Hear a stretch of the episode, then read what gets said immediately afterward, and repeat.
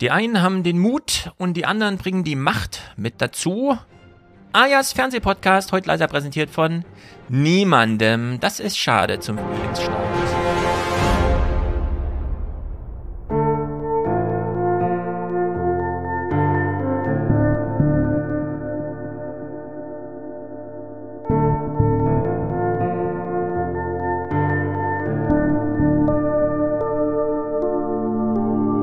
Ab übermorgen fallen die Masken, trotz hoher Corona-Neuinfektionen.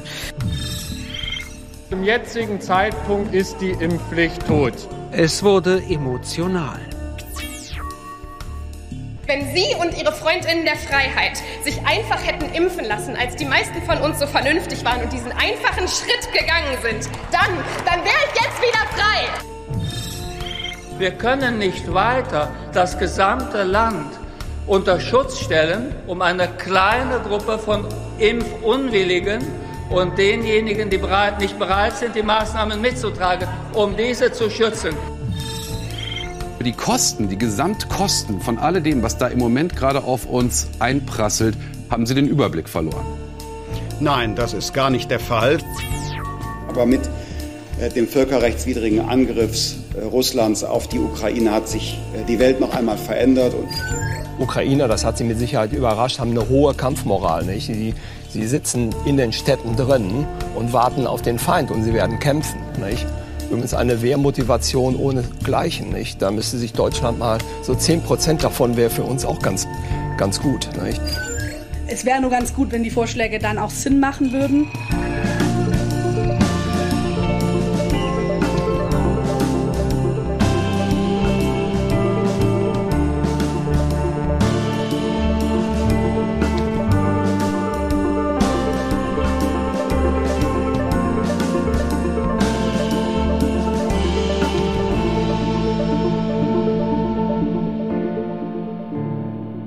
Emotionale Wochen im Bundestag. Wir alle denken, na klar, es ist ja auch ein völkerrechtswidriger Angriffskrieg, der uns, naja, in die Verwirrung nicht, aber so ein bisschen durcheinander sind wir, aber wir haben auch genug Geld. Also nein, ich bin nicht durcheinander. Ich habe den Überblick nicht verloren, aber Corona ist ja auch noch da, während ich mich gerade an meinem Getränk verschluckt habe.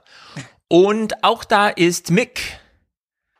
Die 10%. Muss man aufpassen mit so, mit so militärischen Grüßen. Jetzt. Ja, eben, Aber, genau. Ja. Ich wollte gerade sagen, die, du steuerst die 10% Wehrfähigkeit bei. Genau, genau, das ist mein die Beitrag einfach fehlen. deutschen Zusammenhalt. Ja. ja, die einfach fehlen.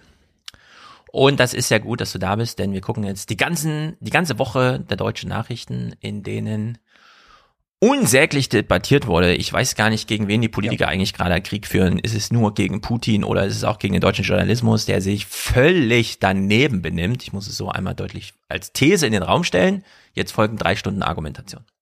ja, es ist schon hart. Ist schon hart. Es gab vor gar nicht so langer Zeit mal so ein Katapult-Cover. Da war vorne drauf so ein, so ein General, ein Politiker und dann hieß es so, wer sind eigentlich die echten Kriegstreiber? Ja, und das war halt dann unterstellt, dass die Politiker sind. Heute müsste man das Bild nochmal machen mit einem Journalisten ja. und Politiker und die Frage stellen, wer sind die Kriegstreiber? Ähm, ich glaube, die Antwort wäre eindeutig an der Stelle. Ja, ähm, und es gibt tatsächlich zwei Probleme. Das erste war äh, Irakkrieg damals. Wir haben heute die Geschichte aufgearbeitet. Die New York Times hat sich beispielsweise dafür entschuldigt das Land mit in den Krieg getrieben zu haben, unter den falschen Vorwänden, die damals mit publiziert wurden. Und äh, für uns gilt diesmal, nur weil eine Stunde an Will ansteht, heißt das nicht, dass man die Stunde Programm irgendwie füllen kann, wie man das möchte, sondern da sollten auch ein paar, ein paar Regeln gelten, anstandsmäßig zum Beispiel. Oder auch ethische Regeln. Äh, man kann nicht einfach nur, um eine Sendung gut zu gestalten, also kriegslüstern sein.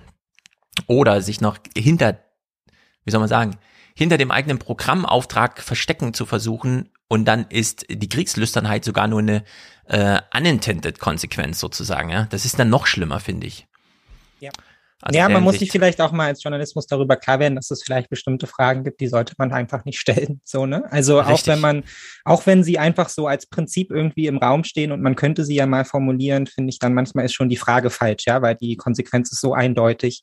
Da muss man die Frage gar nicht stellen, die beantwortet sich eigentlich von selber. Und ähm, trotzdem Richtig. machen wir das in letzter Zeit irgendwie immer wieder. Ja. Und es wird uns wahrscheinlich auch begleiten. Ne? Je, je ähm, intensiver dieser Konflikt geführt wird, je höher die Opferzahlen sind, umso stärker wird diese Debatte im Zweifelsfall ja. noch werden aber die Antwort bleibt halt leider die gleiche. Genau, es muss rote Linien geben, gerade wenn wir alle feststellen, dass jemand sie überschreitet, dann müssen für die anderen die noch umso mehr gelten. Aber worüber reden wir? Wir klären es ja gleich auf. Äh, wir machen das so, die Nachrichtenwoche, wenn man sie selber hört oder vielleicht sogar jeden Tag abends verfolgt, da beginnt ja einfach so ein Tag, da passiert was, dann wird abends berichtet und am nächsten Tag geht es von vorne los, so wie Wolfgang schrieb, äh, es ist Murmeltiertag für den Journalismus, immer Tag eins. Wir haben ja hier den Luxus, so ein bisschen uns im Wochenrhythmus mit tagesaktuellen Sachen beschäftigen. Wir können also die roten Fäden aufdröseln, chronologisch ordnen, also nicht wie sie in den Nachrichten, sondern chronologisch zusammenbauen, so dass wir verschiedene Fäden haben. Zum einen NATO-Bündnisfall, dann Sanktionen, dann den Krieg allgemein, also Kriegshandlung, dann die Sache mit der Energie, können wir uns abkoppeln, ja oder nein, und Christian Lindners Tankrabatt. Eine ganz eigene Qualität an politischer Posse. Plus, falls wir es schaffen und wenn nicht, ist das auf jeden Fall ein Thema für die nächsten Wochen und Monate. Die Rebellin im russischen Fernsehen, die da aufgetreten ist, obwohl sie keinen Programmpunkt hatte. Eine, wenn nicht die mutigste Aktion, die ich jemals gesehen habe. Ich kann mich an nichts krasseres erinnern. Diese Frau hat zwei Kinder, sie wusste, was ihr droht. Anstatt und das muss man dann vielleicht auch mal so sagen, anstatt in der Peripherie, an der Front und so weiter, ist sie mitten im Zentrum. Ja. Und ich kann es mir sowieso schon nicht vorstellen, äh, laufendes Fernsehprogramm zu stören. Ich habe ja auch schon ein paar Mal im Fernsehprogramm teilgenommen. Also wenn es heißt, die rote Lampe ist an, dann ist da die rote Lampe an. Und unter die rote Lampe ist an, es ist quasi die russische Tagesschau. Es ist Krieg, das Land ist im Krieg und es gibt ein Gesetz so frisch, dass alle Bescheid wissen. Äh, das ist wirklich außergewöhnlich, aber das nehmen wir uns zum Schluss erst vor.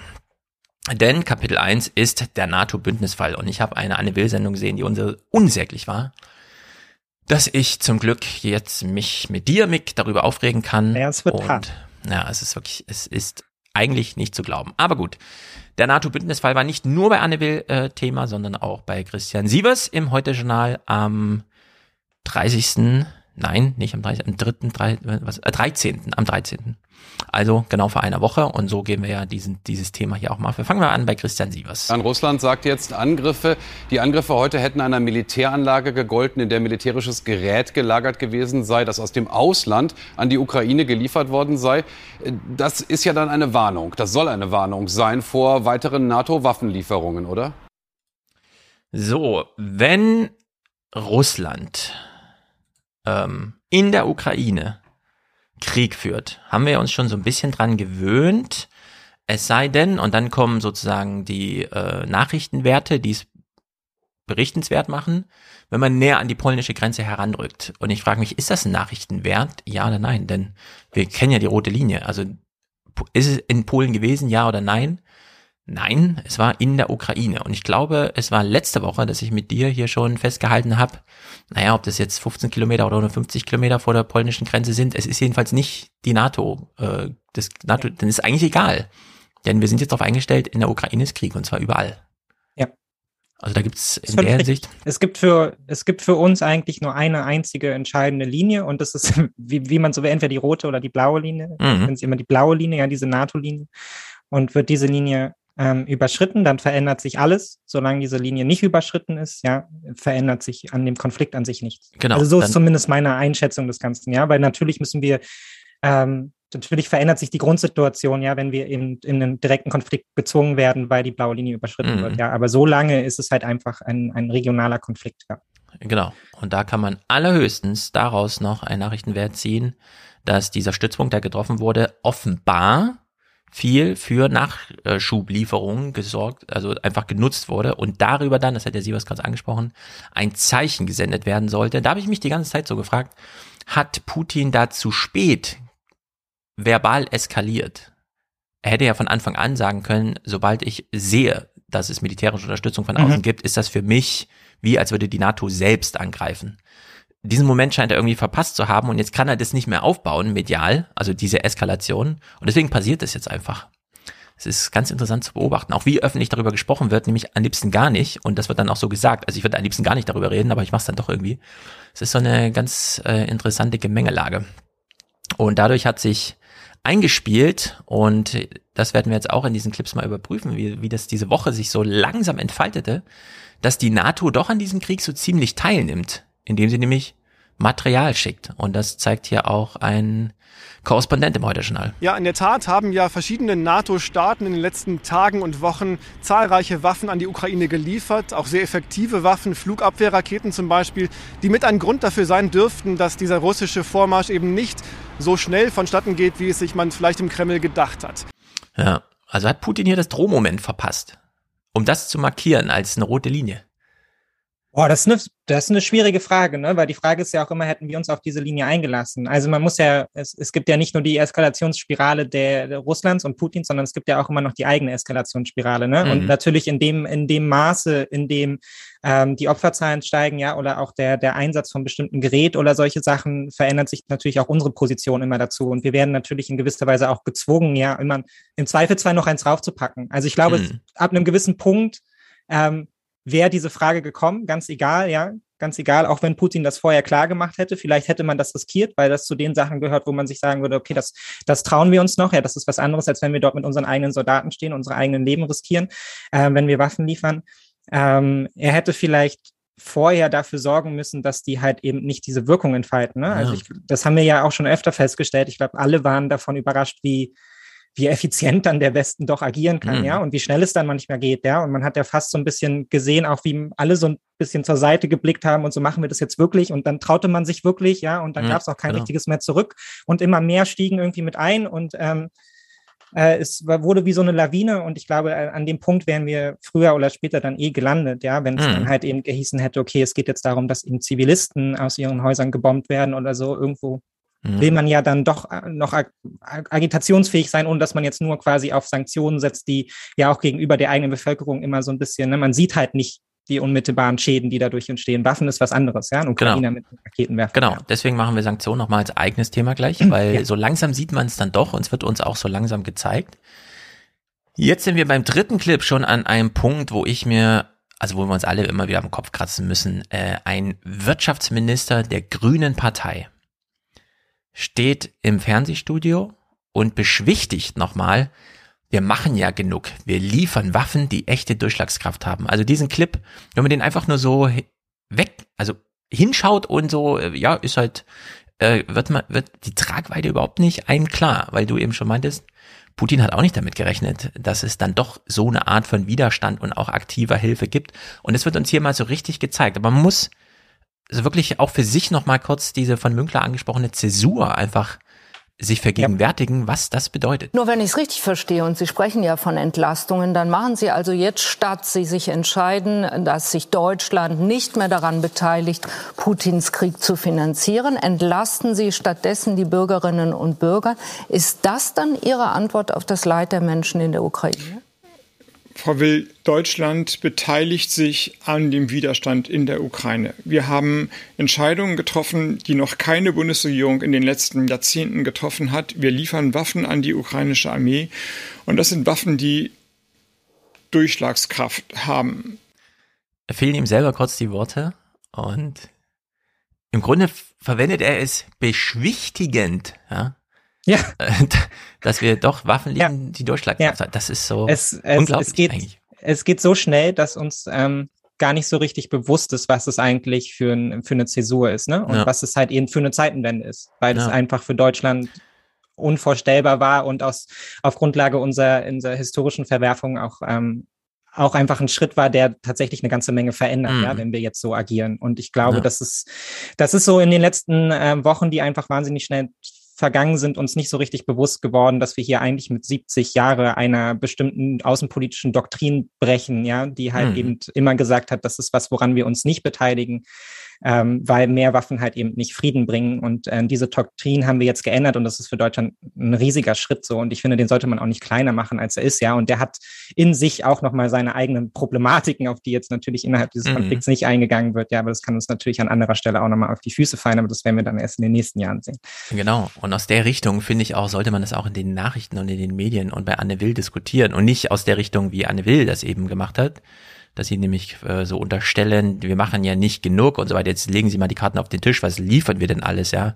Und dann muss Habeck sagen, naja, so wir liefern wirklich hartes Zeug.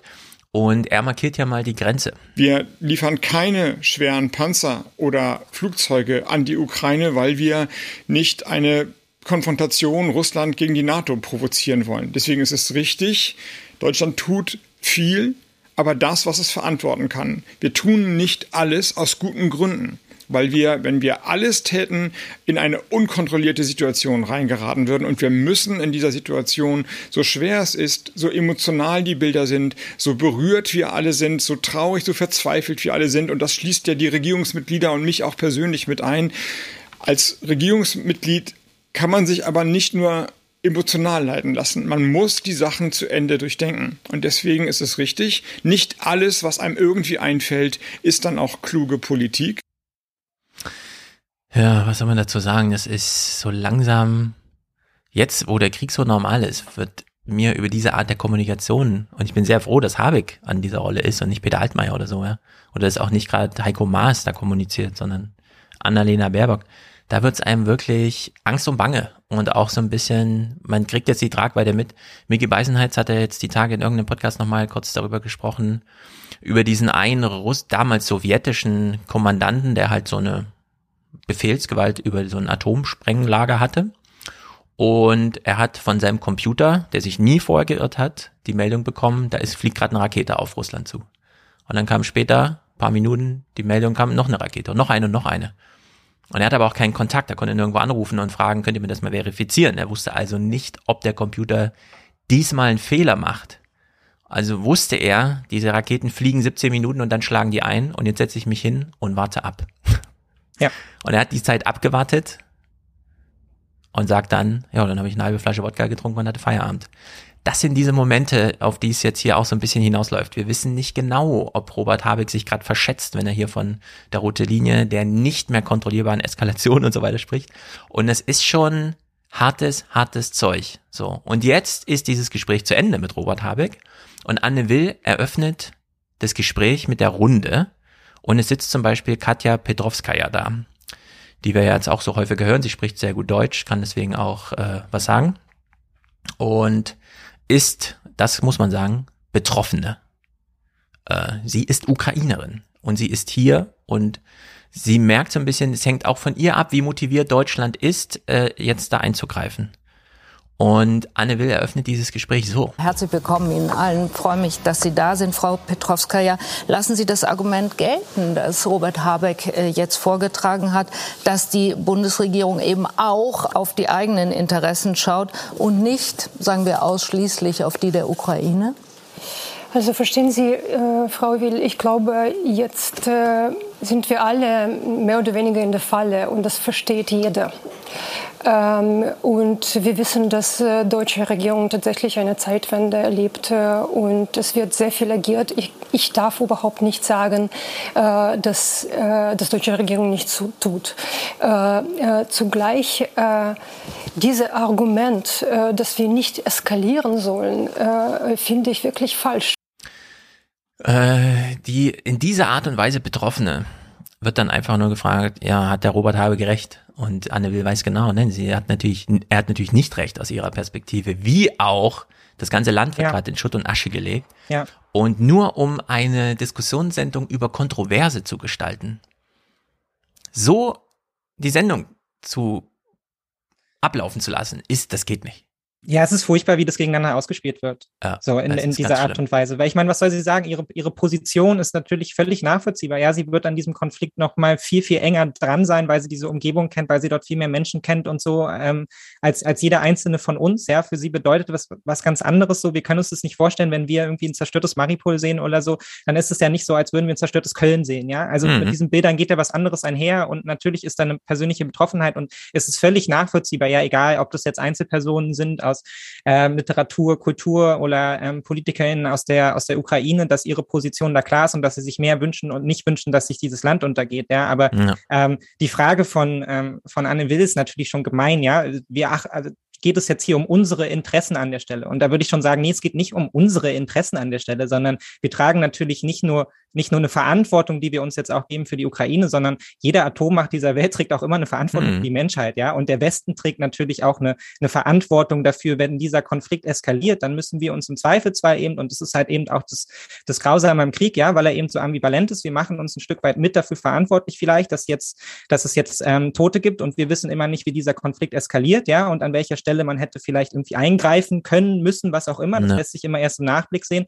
Aber trotzdem müssen wir jeden Tag wieder aufs Neue abwägen, wie die Situation aussieht. Ja, und wir dürfen es halt einfach nicht zu dieser Maximaleskalation kommen lassen mhm. und uns daran, daran noch beteiligen, weil halt eben Atommächte wie Frankreich, die USA etc im Zweifelsfall eine Verantwortung für die ganze Menschheit tragen, genau ja. dieses Arsenal eben einfach niemals zum Einsatz kommen zu lassen. Und es ist völlig egal, ja, das hören wir ja gleich auch noch. Das ist, wir waren uns ähm, mal für zwei Tage irgendwie sehr, sehr unsicher, was dann jetzt mit Putin los ist. Als er auf einmal in die Ukraine einmarschiert ist und alle Analysten, alle Politiker ja. ähm, mehr oder weniger gemeinsam davor saßen, wie wir wahrscheinlich auch und uns dachten, Alter, ist der, ist der komplett bescheuert? So, niemand hatte damit gerechnet, ja. Es war der irrationalste Moment, den wir uns hätten vorstellen können, ja. Warum riskiert er seine eigene Wirtschaft? Warum riskiert er sein Land, sein System, ja, sein eigenes Regime äh, dafür, in so einen Konflikt reinzugehen, wo er doch die Kontrolle über dieses Land eigentlich eh schon hat, ja. Hm. Und drei Tage später hatten wir diese komplette Irrationalität schon wieder vergessen vergessen und hatten uns darauf eingestellt, ja, wir wissen ja jetzt, was er will. Ne? Wir müssen ja. jetzt mit der neuen Rationalität des, Putin, des Putins irgendwie leben, ja. leben lernen, ja, aber wir sind genauso schlau wie vorher. Wir wissen nicht, was er will, wir wissen nicht, wie irrational dieses Regime ist, ja, und deshalb müssen wir einfach an der Stelle rationaler agieren und im Zweifelsfall halt eben auch ähm, sagen, dass die Ukraine halt eine Pufferzone ist zwischen der NATO, ja, und Russland. Und es gibt einen Grund dafür, hm. warum die Ukraine nie in die NATO aufgenommen wurde, ja, weil das einfach genau. von, von sich aus ein wahnsinniges Risiko gewesen sein gewesen wäre. Und jetzt ist dieses Risiko noch noch tausendmal höher. Ja? Genau, und das, und das ist ein ganz wichtiger Punkt. Äh, die Ukraine ist aus Gründen nicht in der NATO. Und jetzt kann man äh, darüber diskutieren oder einfach mal sagen, das ist Geschichte. Diese Geschichte ist geschrieben. Und mein Eindruck ist immer, dass Robert Habeck jetzt wirklich gerade in so einem Mindset ist, am 20. Juni fällt eine Atombombe auf Stuttgart. Und es ist meine Aufgabe, jetzt alles dafür zu tun, damit das nicht passiert. Ja. Also diese Wendung der Geschichte abzuwenden. Wie mache ich das? Ähm, Klar, wir betrachten das heute aus der Perspektive, in der Ukraine ist Krieg. Das ist ganz schön krass. Wenn man das ein bisschen antizipiert, worum es hier wirklich geht, kann man in ein anderes Mindset finden, muss es dann aber auch tun. Und unter dieser Maßgabe, dass wir auch in diesem Rahmen jetzt denken müssen, finde ich es nicht gut. Und mir fehlen aber auch ein bisschen die Worte, um jetzt die, das Urteil richtig zu formulieren. Aber ich finde es nicht gut, wie das im deutschen Fernsehen verhandelt wurde. Äh, also zum einen, wie Anne Will hier einfach äh, Petrovskaya einfach angestachelt hat. Ja, jetzt, wir kennen ja ihre Talking Points, schießen Sie mal los. Ich habe gar keine konkrete Frage. Ich frage Sie einfach nur, wie finden Sie das, was der Havel ja. gesagt hat? Und dann durfte sie einfach reden. Und äh, inhaltlich so schweren Herzens, ja, da muss man einfach Annalena Baerbocks Worte jetzt ganz ernst nehmen. Wir haben alle ein zerrissenes Herz, aber so kann man bei Anne Will nicht reden. Und wir hören das hier in drei Ausschnitten. Ich frage uns alle, was muss noch geschehen? Also brauchen wir 100.000 Tote oder brauchen wir Zerstörung von äh, Lavra-Kloster von 11. Jahrhundert? Oder was genau brauchen wir, um zu sagen, wir müssen jetzt den Himmel schließen, wir müssen viel mehr Waffen liefern, wir müssen sofort alles abschalten, was wir abschalten können? Weil das Problem ist, dass Putin nur die Stärke versteht. So, und es führt sie dann später in der Sendung weiter aus mit diesem Argument. Das ist wichtig. Er versteht nur stärker. Äh, dieses Argument mit, äh, dritte, mit, mit Knopfdrucken oder wie noch immer, äh, äh, nukleare Bedrohung. Ich meine, wir sind schon nuklear bedroht äh, wegen Tschernobyl und Zaporizhia. Ja? Da wird geschossen wie verrückt. Und äh, es bedeutet äh, eine Katastrophe. Es bedeutet, man muss diese Leute irgendwie anhalten. Und man kann die anhalten nur durch Stärke. Und jetzt ist ist die Konstellation tatsächlich so. Also Demokratie, Entschuldigung, ist immer schwächer als, die, äh, äh, als äh, Tyrannei. Es ist einfach, das ist, was wir aus den Schulbüchern gelernt haben. Ja, also in meinem Schulbuch und auch nicht in meiner Tageszeitung steht drin, dass die Demokratie schwächer ist als die Tyrannei. Und das kriegt man gerade mit, wenn man sich anschaut, wer hier im Wirtschaftskrieg, den wir nun ganz konkret führen, und die Waffe ist die Deglobalisierung, wer hier der Stärkere und wer der Schwächere ist. Ja, es äh, ist auch schon, es ist auch schon vom Prinzip her Nonsens so, ne? weil natürlich hat, hat die Demokratie eine wahnsinnige Power dadurch, dass sie halt eben auf eine ganz andere Art und Weise legitimiert ist, ja, und natürlich, ja, durch die Bevölkerung und deshalb hat sie natürlich auch eine ganz andere Verantwortung.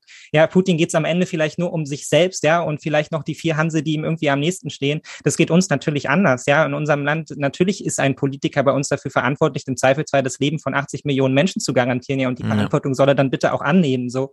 Ähm, und abgesehen davon ist, ist, es natürlich nicht dasselbe, ja, wenn dort Atomkraftwerke in der Ukraine stehen und die eventuell betroffen sind, ja, wie ein möglicher Atomkrieg. Ja, das ist eine komplett andere Konstellation. Und wir müssen, wir müssen auch bei aller Eskalation immer darauf hoffen, dass Putin am Ende halt eben doch ein bisschen mehr versteht als nur die Stärke. Ja, wenn er das kommt, wenn er das durchziehen will, ja, wie, wie man ja zum Teil hört, wir wissen es nicht, ja, keine Ahnung, niemand weiß genau, was sein Plan ist.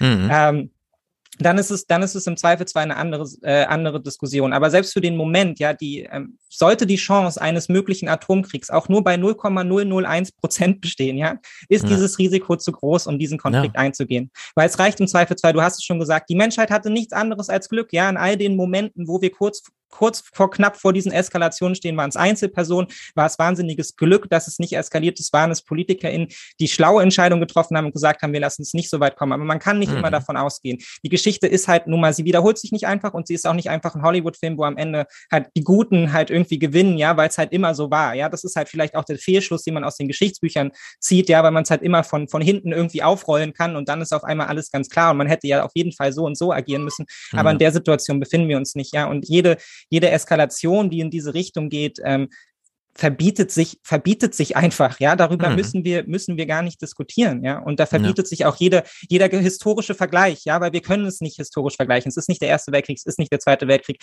weil dieses Potenzial der Zerstörung und dieses Potenzial der Vernichtung, das gab es schlicht nicht, ja, und deshalb macht es auch keinen Sinn, das auf der Ebene miteinander zu vergleichen. Die Abwägungen müssen einfach andere sein. Genau. Es gibt so einen Satz von Platon, mit dem beginnt Ridley Scott seinen Film äh, Black Hawk Down. Das lautet, nur die Toten haben das Ende des Krieges gesehen.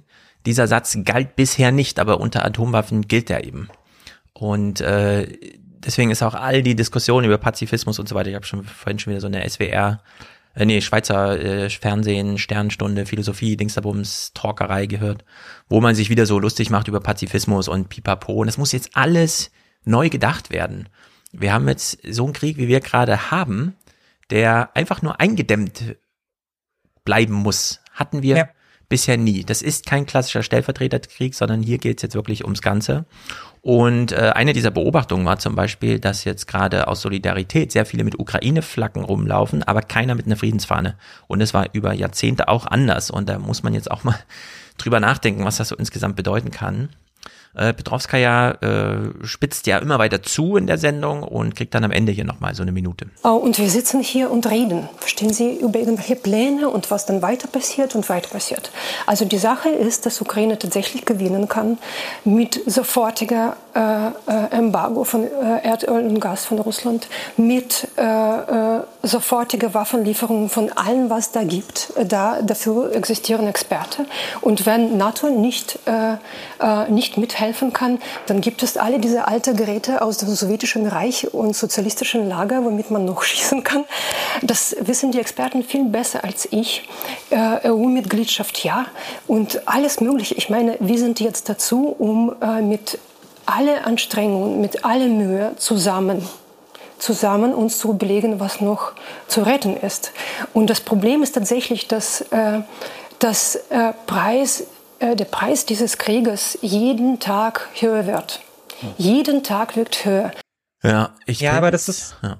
Entschuldige. Es ist einfach der, es ist der logische Fehlschluss, der einfach immer in diesen Eskalationsspiralen drinsteckt, ja, und du wirst ihn, du wirst ihn halt einfach nicht los. Das hat sie in dem Satz davor auch schon gesagt, ja, und jetzt mal davon abgenommen, dass sie natürlich sehr betroffen ist, ja, und wenn man sie so sieht, dann merkt man ihr das ja auch an. Also sie, sie kämpft ja da auch sehr mit sich so und ihre mhm. Position ist auch in gewisser Weise irgendwie nachvollziehbar und aus ihrer Sicht bestimmt auch, äh, auch irgendwie logisch, ja, aber ähm, wie viel muss noch passieren? Das Problem ist, der, wenn die NATO morgen in den Krieg direkt eingreift, dann ist der Krieg ja nicht übermorgen vorbei. Sondern eben. wir wissen eben nicht, was dann passiert, ja. Und wir reden jetzt von ein, äh, von Zehntausenden Toten, ja. Wir könnten dann schnell von Hunderttausenden Toten oder Millionen von Toten reden, ja. Also das ist, das ist einfach ein logischer Trugschluss, dass, dass mehr Gewalt halt irgendwie dann in, in, in der letzten Konsequenz zu mehr Frieden führt. Und auch wenn man, auch wenn man die historischen Beispiele heranzieht, in denen es so war, ja, dann sollte man sich, finde ich, an der Stelle immer bewusst machen, wie Deutschland 1945 aussah, ja, wie der komplette Globus nach diesen Konflikten aussah, ja. Wir reden dann eventuell von einem Konflikt, an dessen Ende einfach die totale Vernichtung stehen kann. Und so brutal ist es dann eben nun mal, ja. Und ähm,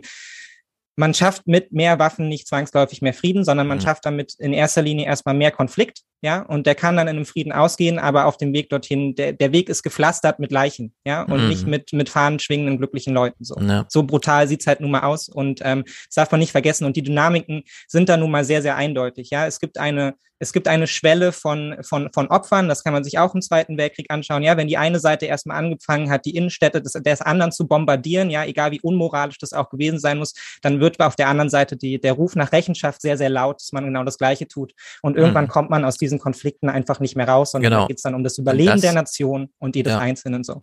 Genau, und das ist ein ganz wichtiger Punkt. In der Soziologie ist völlig klar, aus vielen Richtungen ist das äh, nachgeforscht und so weiter Soldaten kämpfen nicht für ihr Vaterland Nein. oder sowas, sondern die kämpfen für ihre gefallenen Kameraden. Ja. Und äh, nach dem, was ich im SWR 2 Forum höre, sind wohl schon bis zu zehn Prozent der russischen Einsatzkräfte einfach getötet worden in diesem Krieg. Oder verletzt, fallen verletzt aus. Was bedeutet, dass diejenigen, und das gehört dann auch zu dieser Dynamik, von der du sprachst, dass diejenigen, die gerade die einzelnen Befehle auf dem Schlachtfeld geben, unter diesem ähm, wie soll man sagen, Erlebnissen handeln.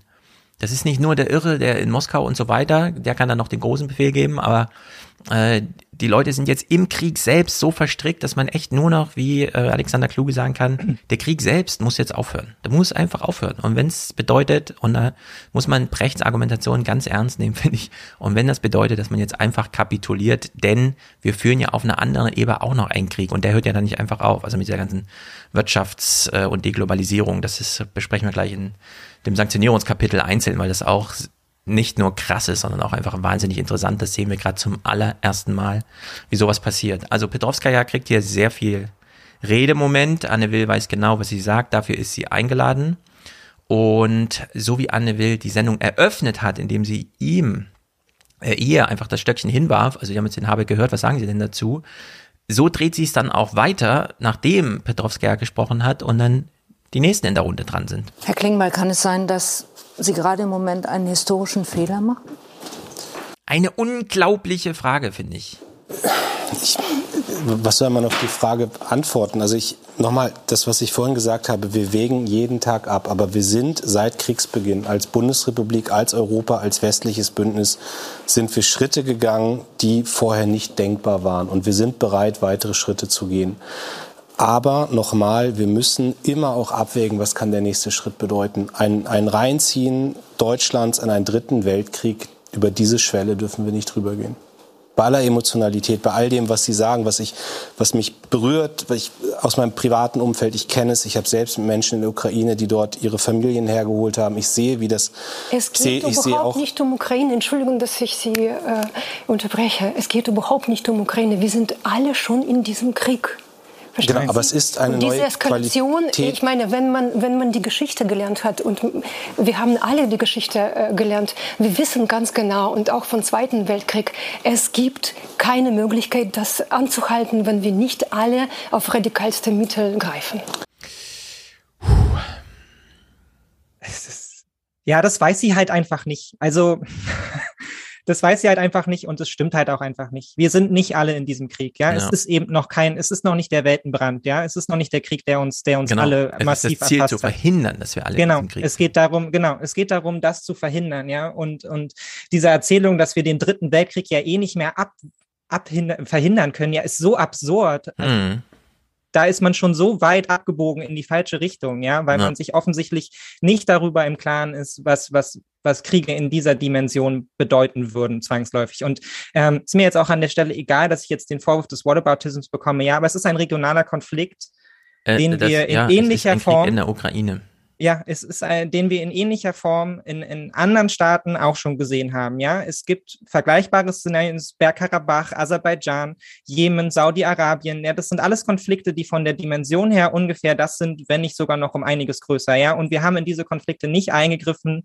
Ähm, man kann immer, man kann immer den größeren Rahmen aufmachen und fragen, ja, wenn wir, wenn wir denn für die Werte an sich stehen, ja, und die, für die Zivilisation an sich hätten wir in diese Kriege eingreifen müssen an irgendeiner Stelle. Das haben wir nicht, nicht mhm. getan. Und Jetzt aber genau das zu fordern, ja, in Konflikt mit einer Atommacht, ist aus meiner Sicht so absurd. Mhm. Und das, natürlich ist uns die Ukraine in gewisser Weise näher. Ja, wir, klar, wenn das an der, an, an der polnischen Grenze ist, fühlt sich das wesentlich näher an als, als Syrien, Jemen oder andere Konflikte, ja. Aber ähm, ich finde, ab und zu muss man dann eben auch den Kontext weitermachen und sich bewusst machen, was hier in diesem einzelnen Konflikt auf dem Spiel steht. Mhm. Und das ist für uns eben, wir haben nachher noch Joschka Fischer, vielleicht auch einfach Teil unserer Verantwortung ist, die Schuld, die uns die Ukrainer eben entgegenwerfen, an der Stelle anzunehmen und zu sagen, es, es tut uns sehr leid, wir können, wir können einfach nicht mehr tun und wir müssen es dann ja. vielleicht einfach ertragen, dass wir nicht mehr tun und dass wir uns damit in gewisser Weise auch mitschuldig machen. Man kann in einem Krieg nicht immer die richtigen Entscheidungen treffen, man kann nicht immer die guten Entscheidungen treffen und selten sind sie in irgendeiner Weise befriedigend.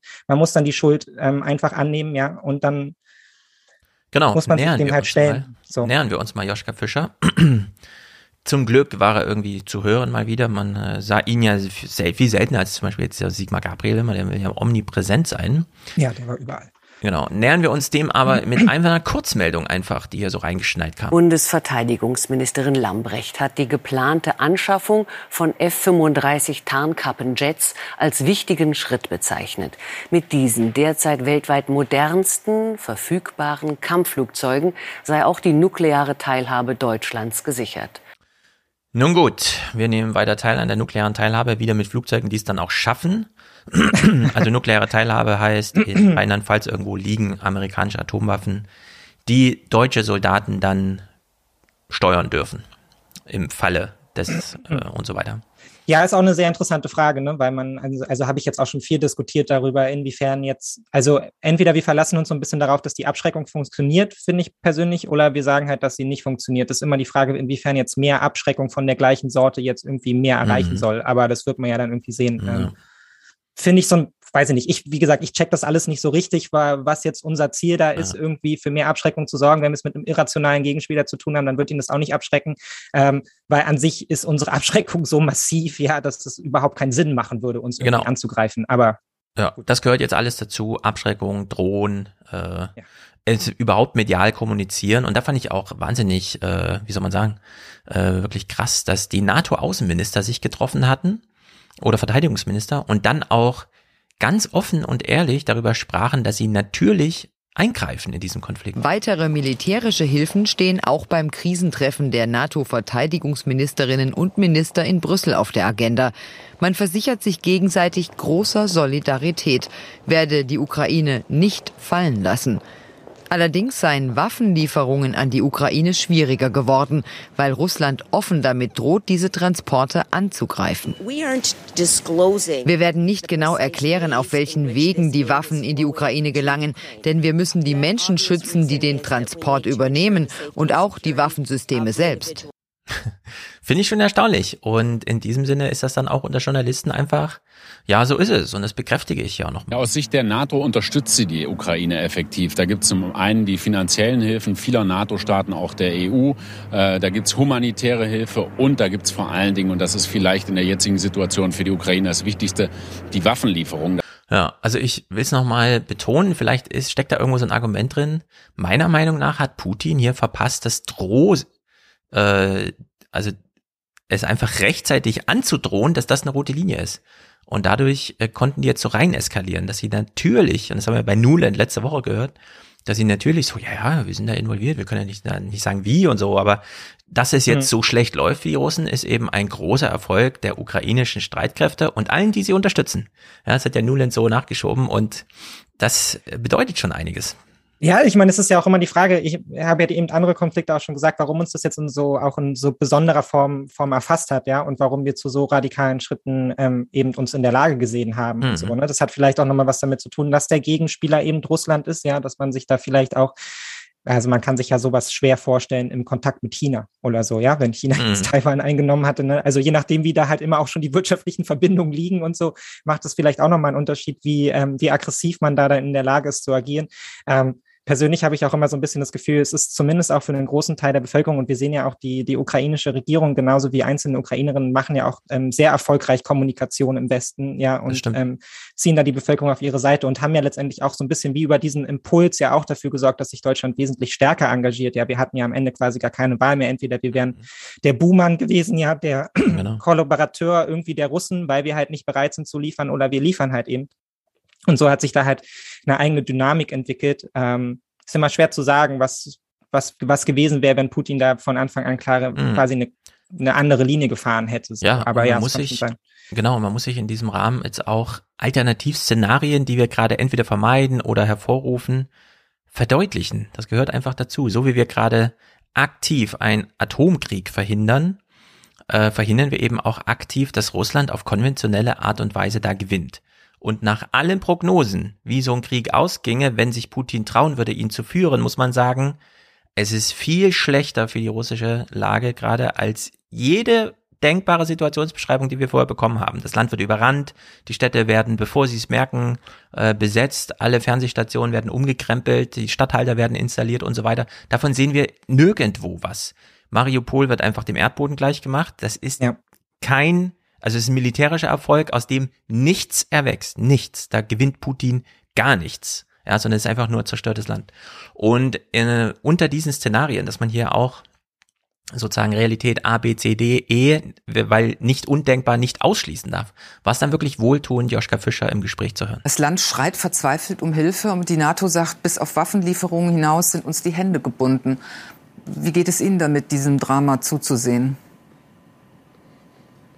Das ist natürlich herzzerreißend, wenn man die Bilder sieht, wenn man äh, die Berichte der Flüchtlinge hört äh, und äh, nichts tun kann, wirklich. Und insofern ist das emotional eine sehr deprimierende Situation. Das Sterben geht ungebrochen weiter und man kann nur hoffen, dass der Krieg bald zu einem Ende kommt und in einem äh, für beide Seiten tragbaren Kompromiss enden wird. Und Marita Slomka leidet natürlich unter demselben, ich muss ja eine Sendung kontrovers gestalten, wie Anne Will und fragt deswegen so nach. Sie sagten eben, man, man kann nichts tun. Könnte die NATO denn tatsächlich nicht auch mehr tun? Ich meine, im Moment werden wir alle von Putin erpresst. Ja, schauen Sie, Frau Slomka, ich denke, dass es äh, die NATO und die beteiligten Regierungen bisher eine sehr äh, vernünftige Position vertreten, nämlich einerseits äh, äh, volle Solidarität mit der Ukraine, auf der anderen Seite aber auch das Wissen darum, dass Russland eine der größten Nuklearmächte äh, äh weltweit ist. Ja, ich wünsche mir das häufiger, wir hören es auch gleich von Peter Frey als Chefredakteur des CDF, einfach mal zu sagen, Leute, Atomwaffen, wir verklausulieren ja. das nicht, es wird dann schlimm oder so, ja. sondern wir sagen einfach, es ist eine Atommacht. Und damit ist der Pflock eingeschlagen. Das ist eine rote Linie, die halten wir bitte alle ein. Stoltenberg ist hier im Gespräch als NATO-Chef, der auch nochmal bekräftigt, nicht direkt zu helfen. Und ich möchte auch daran erinnern, dass die Alliierten der NATO die ukrainischen Truppen jahrelang schon trainiert haben, seit der illegalen Annexion der Krim 2014. Sie haben die ukrainische Armee über diese Zeit hin trainiert und all das hat gegen diese Invasion durch die russischen Truppen geholfen. Und äh, ich möchte die Tapferkeit der, der ukrainischen Truppen sehr hervorheben. Ja, also meiner Vermutung nach läuft da viel mehr Unterstützung und äh, mehr oder weniger direktes Eingreifen, als wir gerade sehen, genau um keine roten Linien öffentlich und gleichzeitig haben sie medial so sehr damit zu kämpfen, dass es immer heißt, es ist zu wenig, es ist zu wenig. Mm. Slomka, hier haben wir in den Tagesthemen gehört, bei Slomka im Heute-Journal war er auch zugeschaltet und äh, sie fragt ihn natürlich wieder, so wie Fernsehjournalisten halt heute so fragen. Dass wir alles machen werden, um eine Eskalation ins NATO-Territorium zu verhindern. Ja, nochmal meine Frage. Ähm, wer hier eskaliert, ist ja nicht die NATO, sondern ist Putin.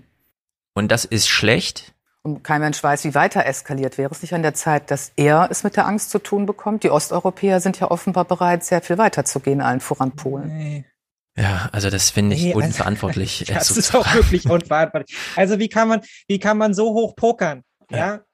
Also, wo man doch weiß, dass man überhaupt keine Ahnung hat, wie kann man da so hoch pokern? Ja. Ist es jetzt nicht an der Zeit, dass er Angst bekommt? Ja, ist halt immer die Frage, ne? Was macht ein Tier, wenn man es bis zur Weißglut halt irgendwie in die Ecke getrieben hat? So, was ist dann seine Reaktion? Der, der, mhm. der Rückzug irgendwie vor sich selbst einzugestehen und vor der ganzen Welt, dass man verloren hat? Oder ist es nicht vielleicht auch das Gegenteil? Und solange wir das nicht wissen, ja, ist es natürlich auch fahrlässig, jetzt irgendwie darauf zu spekulieren, dass wir jetzt mit mehr Eskalation dann schon dafür sorgen, dass Putin genug Angst bekommt und sich zurückzieht. Ja, also an irgendeinem Punkt muss man sich dann auch so ein bisschen fragen, naja, aber wenn der Mann nur Stärke versteht, ja, also weiß ich nicht, jemand, der nur Stärke versteht, der wird wahrscheinlich nicht aus einer Prügelei einfach rausgehen, ja, sondern der wird mhm. wahrscheinlich eher weiter drauf prügeln. Also irgendwie ist es auch nicht so richtig im Balancing, was man denn jetzt eigentlich erwartet, wie Putin auf was reagiert. Ja, auf der einen Seite erhofft man von sich von ihm irgendwie rational genug zu sein, die eigene Wirtschaft, ja, und das eigene Land halt irgendwie stabil zu halten und auch sein Regime. Auf der anderen Seite sagt man, ja, aber ist eigentlich auch ein, ein machtgeiler Psychopath, der nur Stärke versteht, ja, und so, wo wir jetzt einfach voll draufkloppen müssen, weil sonst nimmt er die ganze Welt ein. Also zwischen diesen Polen schwanken wir irgendwie. Nichts davon ist befriedigend, ja, aber wir stellen halt weiterhin so Fragen, die halt einfach keiner in der Form beantworten kann. Wir können halt immer nur für uns beantworten, nee, wir machen an dieser Eskalation nicht mit, mhm. ja, wir mhm. wissen nicht, was daraus passiert. Und Joschka Fischer hat es ja völlig, völlig richtig gesagt und das ist ein Punkt, der kommt in der deutschen Debatte auch viel zu kurz, ja. Wir müssen im, im Bestfall finden wir am Ende eine, eine, eine, eine Verständigung, mit der vielleicht keiner so richtig zufrieden ist, ja, aber wo mhm. beide Parteien rausgehen können und sagen können, wir haben die ausreichenden Garantien, ja, um diesen Konflikt an der Stelle jetzt zu beenden, ganz egal, wie die dann auch aussehen, mhm. ja, und das Sterben nicht weiter voranzutreiben.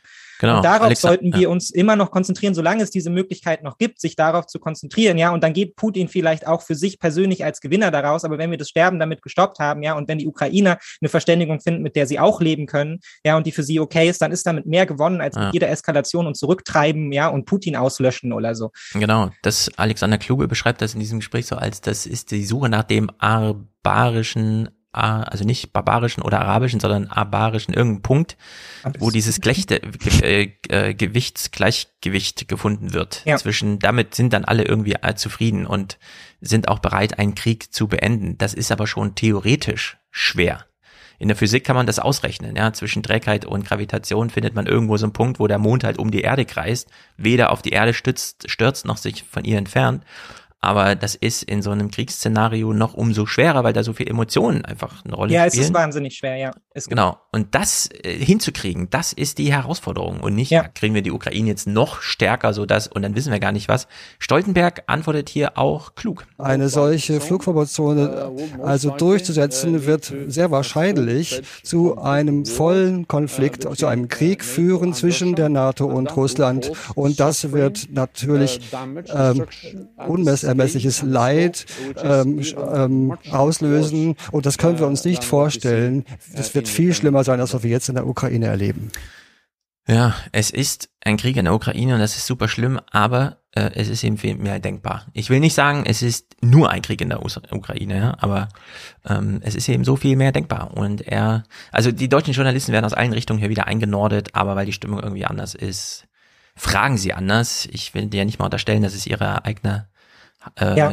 Ihr immer Match abiatischer Punkt heißt der, heißt hier im Chat. Das kann auch sein. Ja, ich meine, er gibt ja sogar irgendwo drin gewesen. Er gibt ja sogar eine sehr weise Antwort, wenn man so will, ne? Weil er ja auch ganz klar macht, naja, ab dem Punkt, wo ein NATO-Flugzeug über der Ukraine abgeschossen wird, wissen wir selber nicht so genau, wie wir darauf reagieren würden. Ja, also ja. er plant auch so ein bisschen die eigene Unkalkulierbarkeit und ähm, vielleicht auch die ähm, die eigene Eskalationsspirale damit ein, ja, und sagt, dazu lassen wir es erst gar nicht kommen, weil wir wissen nicht, wie wir dann agieren würden, ja, wenn mhm. jetzt auf einmal ein polnisches Flugzeug abgeschossen wird, keine Ahnung, wofür sich dann die Polen einsetzen, ja, ja.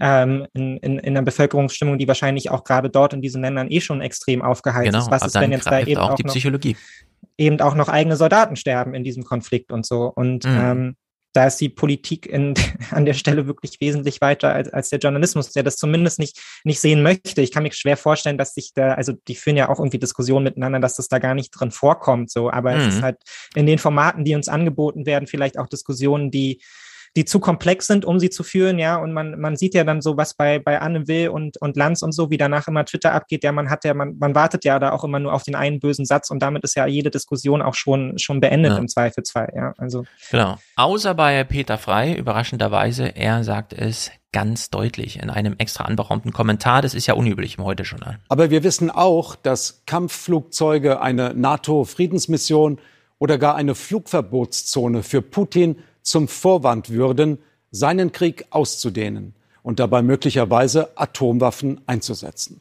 Ja, sagt häufiger Atomwaffen, wenn ihr Atomwaffen meint. Äh, Stoltenberg hat sich auch gerade wieder drum gedrückt und meinte, das wird dann viel schlimmer, als wir glauben und so. Äh, wenn es um Atomwaffen geht, muss man das auch so sagen.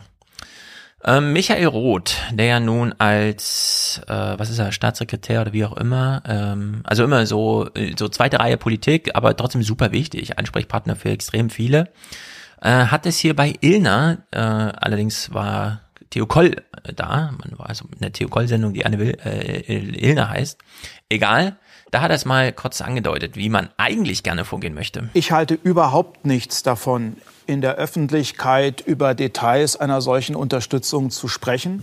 Das gefährdet wissen, um im geht. Zweifelsfalle unsere Leute und das gefährdet im Übrigen auch äh, unsere Freundinnen und Freunde in der Ukraine.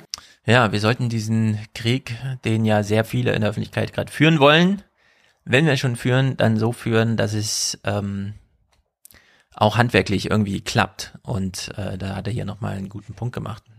Ja, man sollte sich auch immer bewusst sein, ne, was das halt eben auch was, was einzelne Teile der Gesellschaft schon, schon eine enorme Auswirkungen haben können. Ne? Also wir hatten jetzt, wir haben jetzt zum Beispiel auch die Situation, dass wahnsinnig frei, viele Freiwillige ja auch so ein bisschen aufgejazzt durch die Bilder, die uns hier erreichen, ja, und von der Erzählung des Freiheitskampfes und des Kampfes für, für das Sterben für die Werte dann auch in diese mhm. Region gehen, um dort zu kämpfen und in, in vielen Fällen ja auch keine Kampferfahrung haben, ja, und so. Und es gab jetzt gerade dieses Beispiel von, ähm, von einem zerstörten Waffenlager, ja, was zerstört wurde, höchstwahrscheinlich, weil halt zwei von diesen Freiwilligen ihr Handy angelassen haben und darüber ortbar ja, waren, ja. Richtig. Und man, solche, solche solche Kleinigkeiten, ja, sollte man sich immer im Hinterkopf behalten, wenn wir auch hier darüber kommunizieren, ja, welche Waffen gehen denn dahin und man möchte so genaue Aussagen wie möglich und wo genau landen sie denn und sind sie denn morgen schon da und so, ja, das ist der, der feindlichste im Zweifelsfall alles ja. mit, ja, und der wird daraus auch seine Schlüsse ziehen.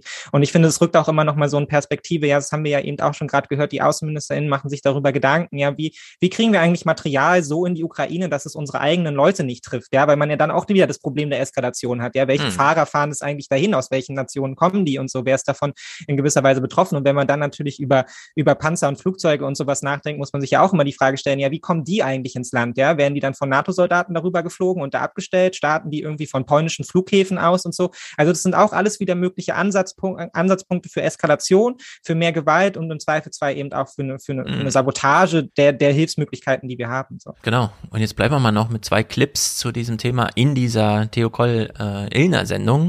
Zum einen Erich Fatt, das ist ein ehemaliger Brigadegeneral, den haben wir gerade schon im Intro gehört. Wir sollten uns doch mhm. alle mal zehn Prozent der Wehrfähigkeit und Kampfmoral der Ukraine anschauen. Er sagt aber auch. Machen Sie sich jetzt im konkreten Fall Sorge, dass es zum Einsatz von Atomwaffen kommen könnte?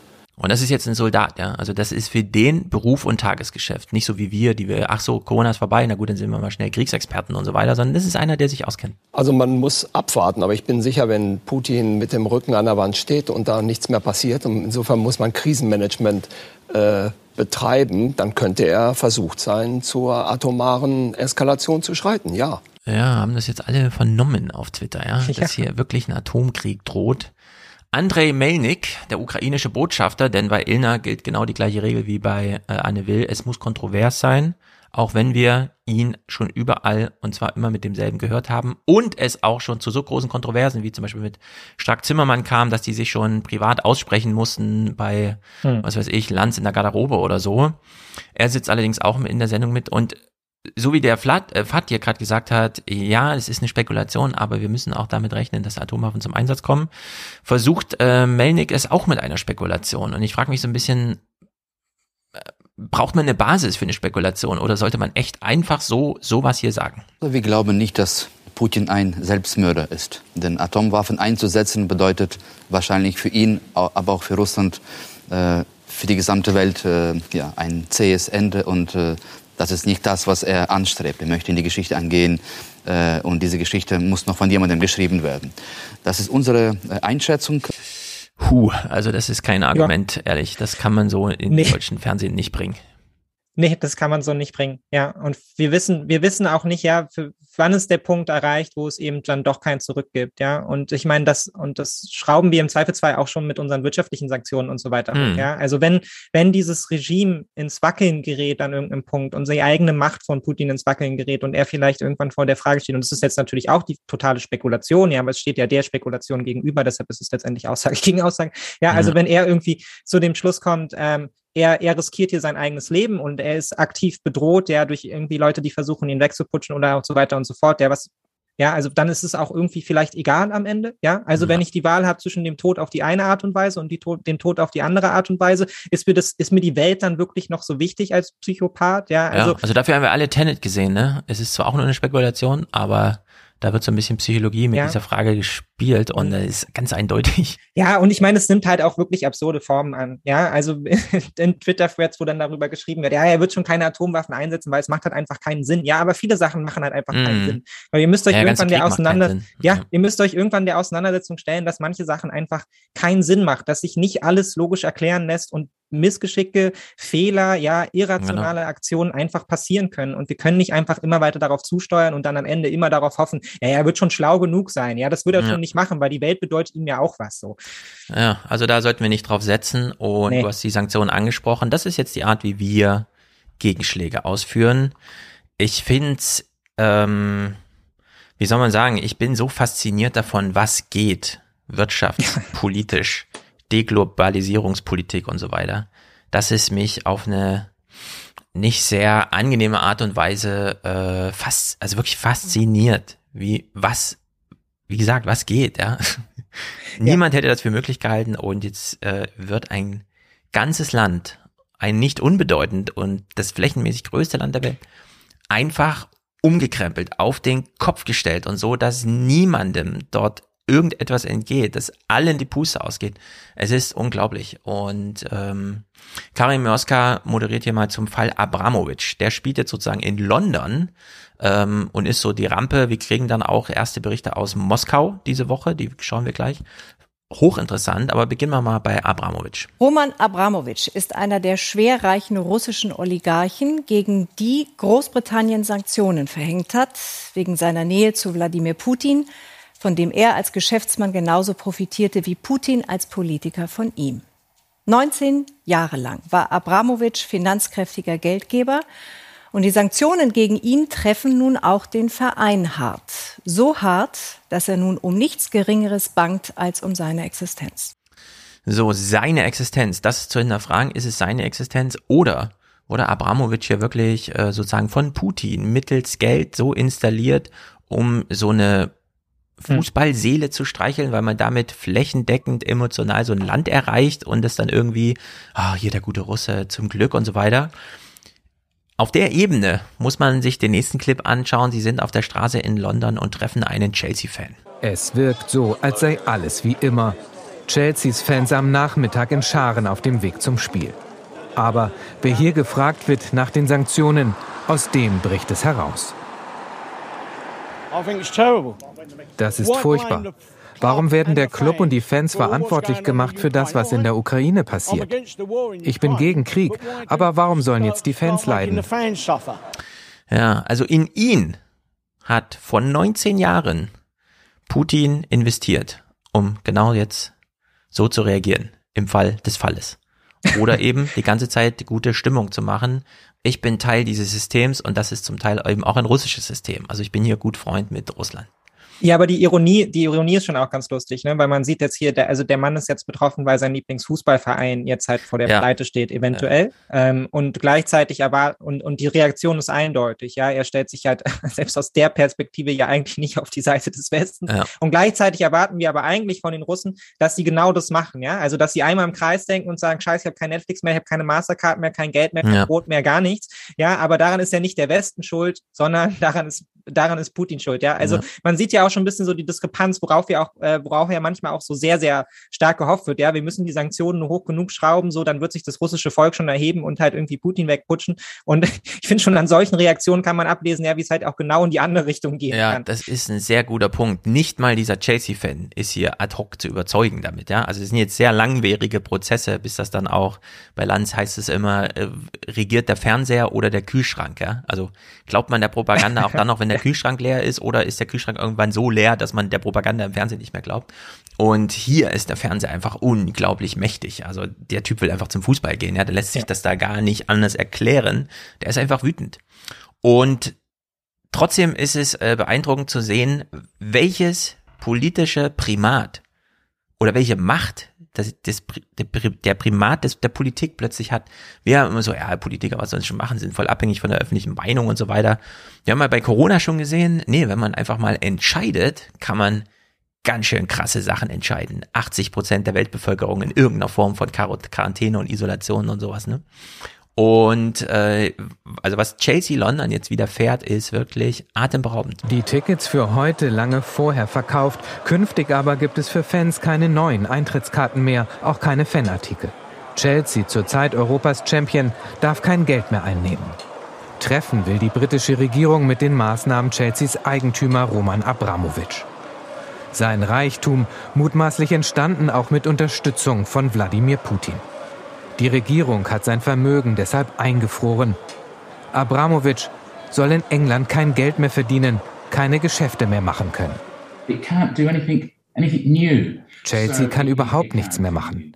Keine Sponsorenverträge abschließen, keine neuen Spieler verpflichten, keine Verträge verlängern oder jemanden verkaufen. Das ist existenzbedrohend. Es kann sehr übel für den Club ausgehen. Wenn man sich jetzt vorstellt, die Ukrainer würden einfach kapitulieren, das Land würde nicht weiter zerstört, bliebe all das in Kraft. Das hieße, in drei, vier Jahren liefe der letzte Vertrag eines Spielers mit Chelsea aus. Chelsea kann ihn nicht verlängern, Chelsea kann da gar nichts machen, der Spieler ist frei, er geht ablösefrei irgendwo hin. Äh, und dann ist, ist das einfach ausgelöscht. Dann ist Chelsea einfach Geschichte. Dann ist dieser Fußballverein einfach weg.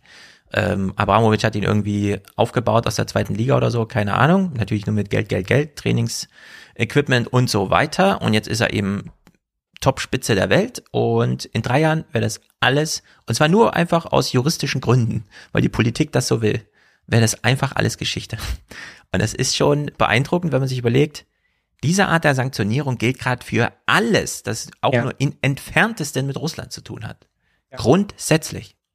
Und das, das macht jetzt nicht nur, es macht jetzt nicht nur den Chelsea-Fans Gedanken, sondern es macht natürlich auch im erheblichen Maße der deutschen Wirtschaft Gedanken, ja, die noch in anderen Ländern diese ähnliche Sorte unterwegs ist und sich jetzt fragt, hm, ganz schön krasses Primat der Politik, was die uns ja eigentlich antun können im Zweifelsfall, ja. Also ich kann mir vorstellen, Mercedes hat nicht so richtig Bock, sich auch noch aus anderen fraglichen Ländern und Regionen zurückzuziehen. Genauso wird es vielen anderen gehen, ja. Genau. Ähm, die bekommen da jetzt auch ganz, ganz große Angst. Das kann man jetzt momentan auch in allen Börsenzeitungen, Handelsblatt etc. lesen, ja. Also die, die Gesellschaft soll jetzt bloß nicht auf die Idee kommen, dass China auch noch so ein Unrechtsstaat ist hier, ähm, wie, ja, also wie, dann, äh, wie irgendwie Russland, wo wir jetzt. Ist die Welt nur noch halb so groß, genau. Genau, dann, dann wo wir jetzt den aus. gleichen Maßnahmen irgendwie anlegen müssen, so, weil dann wird's, wird's aber ganz schön heikel irgendwie. Mm. Ja, und der einzige Ausweg für Chelsea London ist, dass Abramovic zustimmt, den Verein zu verkaufen, ohne auch nur ein Pfennig von dem Erlös zu erhalten, weil das wird ja auch gleich wieder wegsanktioniert. Er müsste jetzt einfach Chelsea aufgeben. Und tja, Mal sehen. Christian Sievers moderiert hier zu den Folgen für Russlands Volkswirtschaft. Wir kriegen also jetzt endlich in der dritten oder vierten Woche des Krieges mal einen Bericht aus Russland. Kenner des Landes sagen Sätze, die einem so schnell nicht wieder aus dem Kopf gehen. 30 Jahre wirtschaftliche Integration Russlands mit dem Westen sind in zwei Wochen kaputt gegangen. Russland steht vor einer Umwälzung, die Generationen prägen wird. Ja, und wie sieht sowas aus in Russland selbst so? Streit um die letzte Pfanne bei Ikea. Ob es nun die Pfanne ist, der Burger bei McDonald's oder das letzte Kleid bei Zara. Vielen in Russland wurde in den letzten Tagen klar, dass das Leben, wie sie es gewohnt waren, anders wird. Ich bin selbstständig als Maniküristin. Da brauche ich bestimmte Tische und Arbeitsplatten. Das ist etwas, das einfach jeder braucht. Ja, also dieses Land wird jetzt wirtschaftlich in Schutt und Asche gelegt. Ja. Äh, es muss ja alles importiert werden. Also vieles. Äh, die exportieren Weizen, Getreide und Öl und kaufen dafür den ganzen Rest. Und wenn man nichts kaufen kann, ist nichts da. Also so einfach muss ja. man sagen. Ja, hört euch dazu die neue Folge von Wohlstand für alle an. Da geht es ja auch um, äh, um Sanktionen und da wird es auch nochmal ganz deutlich gemacht, glaube ich, mit einem Zitat von Woodrow Wilson, der ähm, immer gesagt hat, der eigentlich ist es noch schlimmer, ja, als, als nur der direkte Konflikt sind eigentlich nur Sanktionen, weil es ist der Krieg auf Dauer. Also mhm. ja, man, man, ist, man, man ja. hat zu Hause selber keine Opfer davon, ja, aber man, äh, man sorgt im Zweifelsfall für Hunger und, und Elend auf einem anderen Teil der Welt. Und wir kennen diese Blockaden, ja, in, in allen möglichen Formen äh, aus anderen Konflikten, wo dann im Zweifelsfall halt eben auch Menschen sterben, ja, und in mhm. hoher Zahl sterben, weil diese Sanktionen halt so harsch sind. Und ja. ähm, da geht, finde ich, dann auch so der, der Vorwurf, dass wir nichts tun würden, dran vorbei, weil wir uns irgendwie darauf geeinigt haben, so dass Sanktionen so das sanfte Mittel sind, ja, weil ja. wir irgendwie auch in anderen Konflikten das immer so angewandt haben. Ich finde auch Sanktionen ist der falsche Begriff, man braucht dafür jetzt was Neues. Äh, da muss ja auch der Journalismus jetzt mal ja, ein bisschen es ist Wirtschaftskrieg, ja. Also ja, das ist wirklich Wirtschaftskrieg. Dimension, es ist in der Dimension nicht, nicht, nicht ja. kleiner, ja, als, als andere kriegerische Auseinandersetzungen auch. Und das sollte man sich bewusst machen. Und ich finde, das sollte man da sollte man auch die Perspektive im Zweifelsfall auch nochmal öffnen, wenn wir zum Beispiel in Deutschland über Öl- und Gasexporte aus Russland mhm. reden, ja, weil wir haben dann einen sehr europäischen Blick darauf und wir haben ja auch schon das Wort Erpressung gehört, ja, und mhm. ähm, gleichzeitig muss man ja aber auch immer sagen, also Russland hat den Gashahn nicht abgedreht, ja, also man hätte ja auch annehmen genau. können, naja, wenn die in den Konflikt mit uns gehen und sagen, das, was ihr da macht, eure Beteiligung, das geht gar nicht, dann drehen wir von unserer Seite aus den Gashahn ja. ab und da finde ich, wird das Machtungleichgewicht aber ganz, ganz deutlich, ne, die können sich das auch nicht, die können sich das nämlich wirklich nicht leisten. Letztendlich mhm. erpressen wir sie auch so ein Stück weit. Ja, man kann das Ganze auch umdrehen. Wir, wir richten dieses Land wirtschaftlich hin. Ja, wir vernichten die Wirtschaftsleistung, wir verwandeln es in eine ökonomische. Brache für die nächsten 50 Jahre. Und Putin und Russland liefern uns trotzdem noch weiter Öl und Gas. Ja, ja also man genau. kann das auch mal aus der Perspektive sehen, was das für ein unfassbar Power-Move ist. Ja, die können sich das nämlich nicht leisten. Und wir ziehen in gewisser Weise, ohne dass ich jetzt irgendwie Mitleid für dieses Regime erzeugen möchte, ja, aber wir ziehen in gewisser Weise auch noch das Einzige aus ihnen raus, was sie haben, ja, ihre Rohstoffe, ja, mhm. und verwandeln das bei uns in das 10, 20 20-fache, ja, weil wir damit unsere Industrie am Laufen halten, die so viel mehr wert ist, ja, als diese Rohstoffe. Ist ja nicht so, als hätten wir mit Russland immer Verträge gemacht, wo Russland jetzt irgendwie maximal von profitiert hätte oder so. Nee, wir ziehen Wirtschaft, wir ziehen Wirtschaftsleistung aus diesen Ländern letztendlich raus darüber und dafür geben wir ihnen Geld, was sie jetzt in gewisser Weise nicht mal mehr einsetzen können, weil sie vom Handel abgeschlossen sind. Und das Ironische daran war ja auch, hm. über Jahrzehnte ist dieses Geld ja wieder in Europa angekommen, ja, weil es hier gelandet ist von, weil die Oligarchen das Geld genommen haben und es hier wieder eingesetzt richtig, haben für richtig, Luxusprodukte, richtig. für Autos, für Wohnungen in London und so. Die ganze Kohle liegt eh hier. Es war ein Kreislauf, der uns vor allem, der, äh, der uns vor allem profitieren hat lassen und wir profitieren weiter davon, ja. Mhm. Ich finde, das muss man auch so ein bisschen in, in Perspektive bringen, wenn es jetzt hier immer heißt, Russland würde uns jetzt hier ganz groß, äh, ganz groß erpressen. Nee, wir ja. zeigen, der Westen zeigt, welche unfassbare Macht er hat und welche unfassbare Macht dieses. Dollarsystem genau. hat, und um Leute unter Druck zu setzen. Unter der Maßgabe war es sehr gut, dass wir hier mal eine Berichterstattung haben, die uns das einfach mal so richtig zeigt, auch wie es in den Supermärkten jetzt losgeht. Der Rubel ist innerhalb weniger Tage nur noch halb so viel wert. Die Preise sind nach oben geschnellt und so wird gehortet, was es zu horten gibt. In vielen Supermärkten ist die Abgabe deshalb limitiert. Wir mussten uns für eine außergewöhnliche Maßnahme entscheiden, Verkaufsrestriktionen einzuführen, weil Menschen hastig anfingen, Lebensmittel zu kaufen. Wir haben die Monatsmenge an Zucker innerhalb von zwei Tagen verkauft. Ja, also das ist, äh, war eh fraglich, ist Russland ein modernes Land? Also jetzt nicht mehr. Sie rutschen so richtig ab und wir kriegen ja Wortspenden von Russen auf der Straße, die einfach die Welt dann auch nicht mehr so verstehen wollen. Warum die Firmen Russland verlassen? Viele verstehen es nicht. Dieses Verhalten ist einfach nur unangebracht. Ich verstehe einfach nicht, warum sie das tun. Es ist wirklich hart, dass so viele ihre Jobs verlieren. Die Situation ist belastend und ich hoffe, dass bald alles wieder normal wird. Und stell dir mal vor, ja, ich meine, wir haben jetzt zwei Jahre Corona hinter uns und dann käme plötzlich so eine Stimmung auf, ach so, jetzt geht's erst richtig zur Sache. Hm. Also das ist wirklich brutal, was da stattfindet. Medvedev, ja, Mhm. Und ich meine, das in einem Land, wo der Lebensstandard halt eh noch mal um einiges niedriger ja, ist als bei eben. uns, ja, und eine Lebenserwartung, glaube ich, von einem erwachsenen Mann von 62, 65 Jahre oder so im Durchschnitt, ja. Und mhm. ich meine, wenn das jetzt noch mal weiter runtergeht, also wir verwandeln dieses eh schon nicht, das ist ja auch so ein bisschen so das Verquere in der Diskussion, weil wir ja in, in Anbetracht dieses Krieges halt Russland zu so einer zu so einer Gesamtmacht machen, ja, zu so einer Weltmacht wieder, ja, womit ja. wir ja eigentlich, womit Obama ja schon gesprochen hat und meinte so, nee, Leute, an sich ist das nur noch eine Regionalmacht, ja, wirtschaftlich sind die komplett zu vernachlässigen und so. Und jetzt ist es halt wieder dieser Koloss, ja, aber dieser Koloss steht auf so wackeligen Beinen, dass wenn der jetzt weiter in sich zusammenbricht, ja, dann redet man dabei wahrscheinlich von einem der größten, also flächenmäßig größten dritte Weltländer so überhaupt, ja. Und da hm. ist mhm. Hunger und Elend angesagt im Zweifelsfall. Ja. Genau, also es ist eine super schwierige Lage und die Frage, manche Politiker überlegen jetzt, wie kommen wir da wieder raus? Medvedev, ich weiß gar nicht, in welcher Rolle er jetzt genau ist, er war ja mal Präsident und dann Regierungschef und so weiter, äh, schrieb auf Facebook, als Facebook noch da war. Der ehemalige Präsident Medvedev und Vertraute Putins schreibt auf Facebook, ganz unabhängig von den Gründen der Abwanderung, die Rückkehr in unsere Märkte wird nicht leicht werden. 51 Millionen Nutzer hat Instagram in Russland. Seit der Sperrung durch die russischen Behörden vor zwei Tagen nur noch eine Fehlermeldung. Ja, diese Kalkulation, ich weiß gar nicht, ob man die überhaupt anstellen kann. Ja, welche Methoden haben denn Wirtschaftswissenschaftler, um die De Deglobalisierung durchzukalkulieren und dann vielleicht auch einen Maßstab dafür zu finden, was eine Woche länger diese Art äh, der Entwicklung bedeutet für, ja, mhm. also wie viel Zeit braucht man denn, um das wieder aufzuholen? Noch einen Monat mehr solche Sanktionen und dann braucht man wieder ein halbes Jahr länger, um das wieder aufzuholen. Also es ist wirklich, äh, es ist dramatisch. Und es ist eben auch diese ideelle Abkopplung. Wir sehen hier schon Instagram down. Ähm, YouTube gibt's noch, aber wahrscheinlich nur noch aus einem Grund. YouTube funktioniert. Noch. Hier zum Beispiel erklärt der Vlogger Walamov, wie man das Land verlässt. In fünf Tagen hatte das Video 2,5 Millionen Aufrufe. Ein Kommentar darunter, es ist leicht zu sagen, wohin man gehen soll. Wenn wir nur das Geld hätten, könnten wir überall hingehen. Ja, dieser Bericht, wir merken uns mal, er endet mit Migration, äh, also man soll auswandern und so weiter, äh, endet relativ blöd, denn ich finde, hier muss man die Sache nochmal anders ähm, zuschreiben. Putin entzieht vielen Menschen innerhalb weniger Tage die Basis, trennt, was sich über lange Zeit verbunden hat. Die Leidtragenden sind die Menschen in der Ukraine, und in Russland. Ja, also das ist nicht Putin, der da handelt, sondern das sind wir. Ja. Und, und das, das meine ich nicht im Sinne von, wir sind der Schuld oder so, sondern ich meine, Putin ist auch ganz davon überrascht, ja, dass das passiert. Ja. Also hier kann man diese Art der Zuschreibung, selbst wenn man sie aus moralischen Gründen gerade irgendwie theatralisch so machen möchte, die passt dann inhaltlich einfach nicht. Nee, und ich finde auch, also es wird der Situation noch nicht gerecht, ja, weil wir ja schon festgestellt haben, dass das halt auch gegenteilige Effekte haben kann. Und wir sehen ja jetzt auch, wie, ähm, wie ein faschistisches System wächst, ja, was, was quasi die Bevölkerung immer stärker in den Knebelgriff nimmt. Ja, und da war es vorher irgendwie in ein Land, in der zumindest noch unter, unterschwellig irgendwie Kommunikation möglich war, werden diese Wege weiter abgetrennt und so weiter und so fort.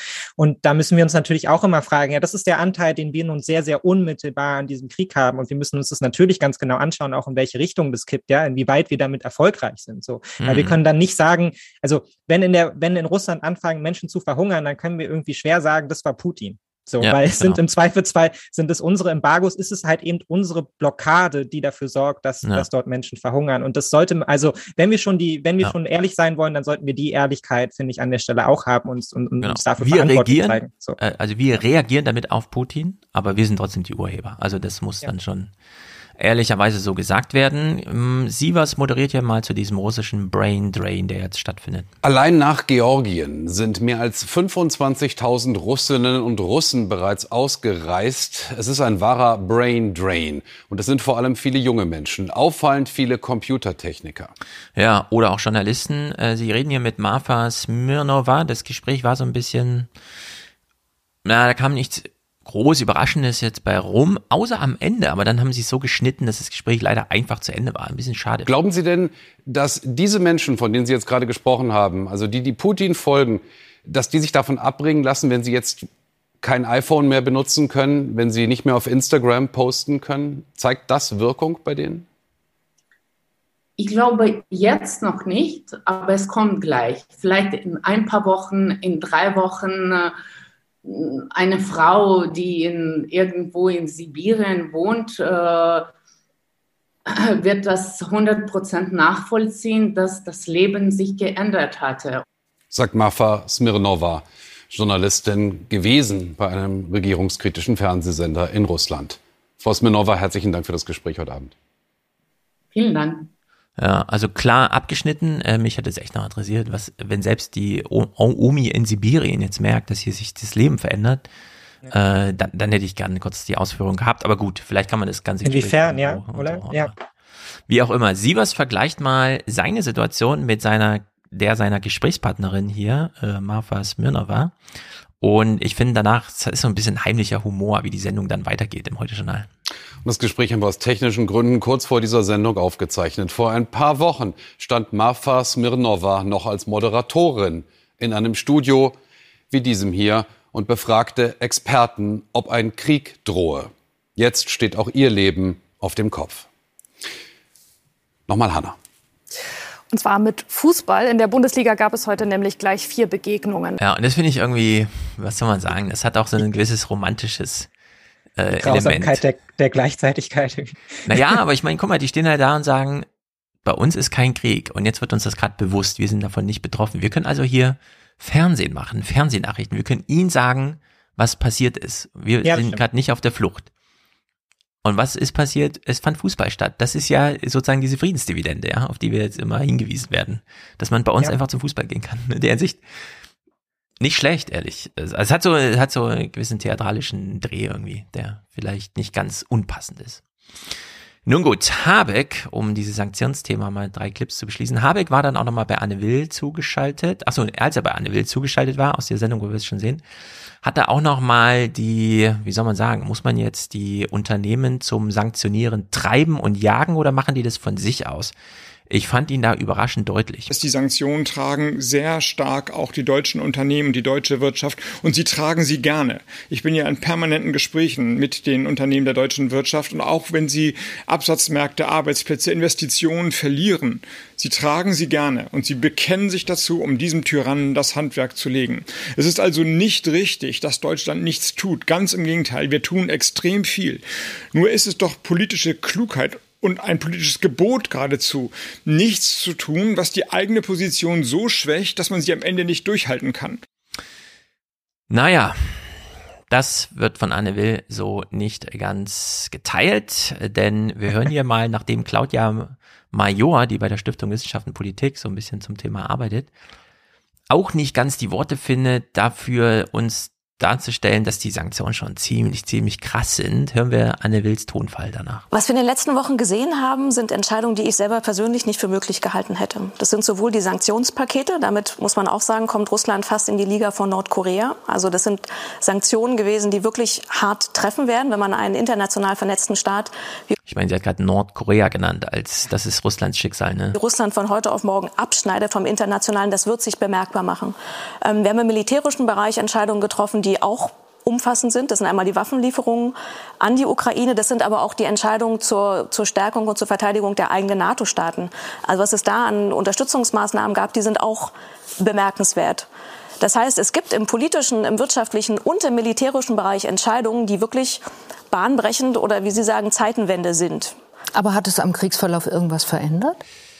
Äh, ja, wenn man sich jetzt mal Putins was war mein Plan und was habe ich geschafft, anschaut, würde ich sagen, ja, also da, man kommt um dieses Ja nicht drum rum. Naja, es ist auch so ein bisschen wieder dieses Corona-Paradox, ne? Man, hm. man, man, macht halt irgendwie, man nutzt, halt, genau. man nimmt halt irgendwie Maßnahmen in den Blick, dann setzt man die Maßnahmen um und danach sagt jeder so, ja, aber ist ja trotzdem scheiße. Also, und man weiß aber gar nicht, wie es gewesen hm. wäre, wenn man die Maßnahmen gar nicht erst eingebracht genau. hätte. So, ne? Man wir verhindert nicht, die Welle und sagt dann, ja, aber es ja. gab ja gar keine Welle, wir hätten das genau. dann verhindern müssen. Und wir wissen halt nicht, was sich im Hintergrund, was sich im Hintergrund abspielt, ja, und es ist irgendwie, ähm, schwer vorstellbar, ja, dass äh, 600 Milliarden, die man halt irgendwie übersee mhm. geparkt hatte und die auf einmal einfach weg sind, ja, von einem Tag auf den anderen, nicht irgendwie auch einen Einfluss haben auf so einen Konflikt. Ja. Wir wissen nicht genau, wie er aussieht, aber ich glaube, das ist nicht einfach weg und man denkt so, ja gut, kann ja passieren. Ja, ja sondern das war ja eben die, die Basis, die Russland gelegt hatte, damit sie solche Konflikte eingehen können. Und auf einmal wird ihnen das auch entzogen, ja. Und das macht natürlich wahnsinnig vielen, also auch die globale Auswirkung des Ganzen, wahnsinnig vielen, wahnsinnig unglaublichen Druck, ja. Die Chinesen werden sich das auch anschauen und sich dreimal überlegen, wie viel sie jetzt irgendwie in Dollar-Devisen anlegen und so, ja. Viele autokratische Staaten sind jetzt schon auf dem Weg zu sagen, hm, naja, ob das mit dem Dollar so eine gute Idee ist, uns in diesem System zu halten. Also wir, wir können noch gar nicht absehen, wie, wie massiv diese Auswirkungen eigentlich hm. sein werden auf das komplette internationale Wirtschaftssystem, Deflation äh, etc. Ja, also es sei denn, wir nehmen Putin beim Wort. Während der Krieg weitergeht, sprach der russische Präsident erstmals über die Wirkung westlicher Sanktionen. Die eingeführten Sanktionen wirken stark. Sie bereiten uns natürlich viele Probleme, aber nicht nur Probleme. Sie eröffnen uns neue Chancen. Jetzt haben wir die Möglichkeit, dass sich russische Unternehmer, die früher Angst vor den Sanktionen hatten, neu aufstellen können.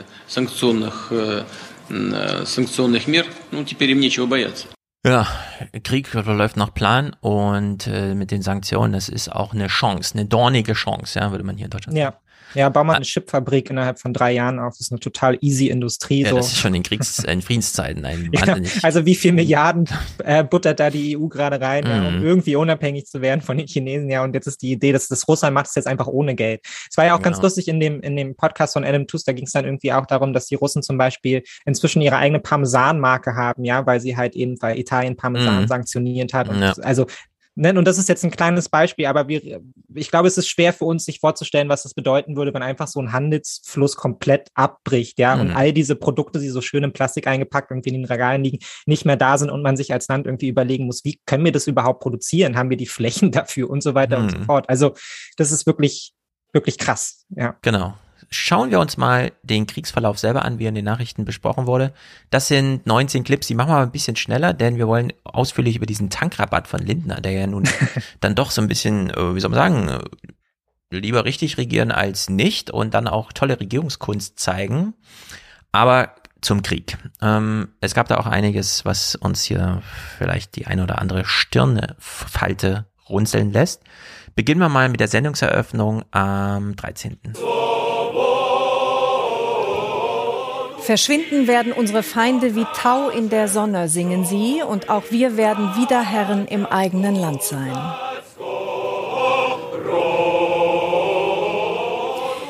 Den Raketen zum Trotz, die nun auch im Westen der Ukraine einschlagen, singen Opernsängerinnen und Sänger heute in Lviv gegen den Krieg an. Guten Abend zu den Tagesthemen. Ja, vielleicht hat es auch mit Corona zu tun, aber eigentlich bräuchten wir jetzt so ein ganz großes Festival für den Frieden, ganz allgemein, von dem berichtet wird und nicht äh, sozusagen die eine Kriegspartei, die hier kulturell anstimmt und das, klar, ich verstehe, warum sie es machen, aber es ist, ja. äh, Nee, es naja. machen sich hier schon Diskrepanzen auf und ich meine, man, man sieht es halt eben in der täglichen Auseinandersetzung. Es gibt einfach wahnsinnig viele Bilder, die uns die Presse nicht zeigt. Die Bildzeitung da jetzt einmal ausgenommen, die hat dann so eine Doppelseite mit, mit Toten und Gefallenen, ja, aber das ist halt mhm. das, was wir nicht sehen und das, was wir sehen, ist ein, ist ein immer wieder wiederholter heroischer Freiheitskampf, in dem all die, all die erschütternden Bilder halt einfach, einfach fehlen, ja, und ich verstehe, mhm. warum ähm, der Journalismus nicht, nicht alle Menschen dem aussetzen äh, möchte, aber wenn man sich die Bilder halt mal angeschaut hat, dann rückt es halt vieles in Perspektive. Ja, es fällt schwer über Molotow-Cocktails, die irgendwie am Straßenrand gebaut werden, für die Brauereien jetzt irgendwie auch noch gratis Flaschen in die Ukraine liefern, irgendwie zu feiern. Ja, wenn man gesehen hat, wie halt irgendwie Menschen, mhm. Menschen verbrennen, die von ihnen getroffen werden.